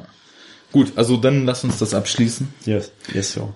Es war interessant, sich mal Gedanken zu machen. Es war nicht einfach. Ich hoffe, wir haben ohne hard boring zu sein das Ganze hingekriegt. Aber in Anbetracht dessen, dass, also wir wurden jetzt schon siebenmal in der epischen Breite gehört. Ich glaube, wir sind da ich glaub, so die, konzeptuell die Leute, auf dem richtigen Weg. Ne? Angetan ne? haben, werden es auch weiterhin tun. Jo. Da können wir noch mal kurz sagen, ist auch schön, das jetzt am Ende zu machen, wo sowieso alle schon eingeschlafen sind. Aber vielen Dank für das viele Feedback auf dem Blog. Wir haben reichlich diskutiert, wir haben endlos lange Kommentare bekommen. Ja, das stimmt. Und ähm, zu allerletzt noch, wer das so richtig gut findet, was wir jetzt hier zum Besten gegeben haben, drückt entweder auf Flatter oder geht in unseren Store und kauft reichlich DVDs, von denen wir dann eine Provision kriegen. Oder schickt uns Bargeld, Schicks, Schicks. Bargeld, ich nehme auch DVDs, aber Bargeld ist noch besser. Vielleicht auch Urlaubsgutscheine für die Karibik oder so. Weinkisten Fände ich auch ganz ja, Aber gut. das muss dann schon ein edler Tropfen sein. Das muss dann schon kein, keiner vom Aldi sein. Ja. Gut. Sowas. Alles klar. ich glaube, das, das, das führt jetzt zu nichts. Also, dann nochmal Shoutout, Christian Tamino. War cool, dass ihr uns nominiert ja, habt. Vielen Dank und dafür. uns darüber bestimmt auch wieder einiges an Popularität generiert habt. Und für euren eh schon super populären Podcast. Ja, ist einer der besten in Deutschland. Ja, deswegen empfiehlt er uns ja auch Nee, nicht, also. Komm, ja, lass gut komm, sein. Also, alles gut. Auf Wiedersehen von Enough Talk. Enough Talk.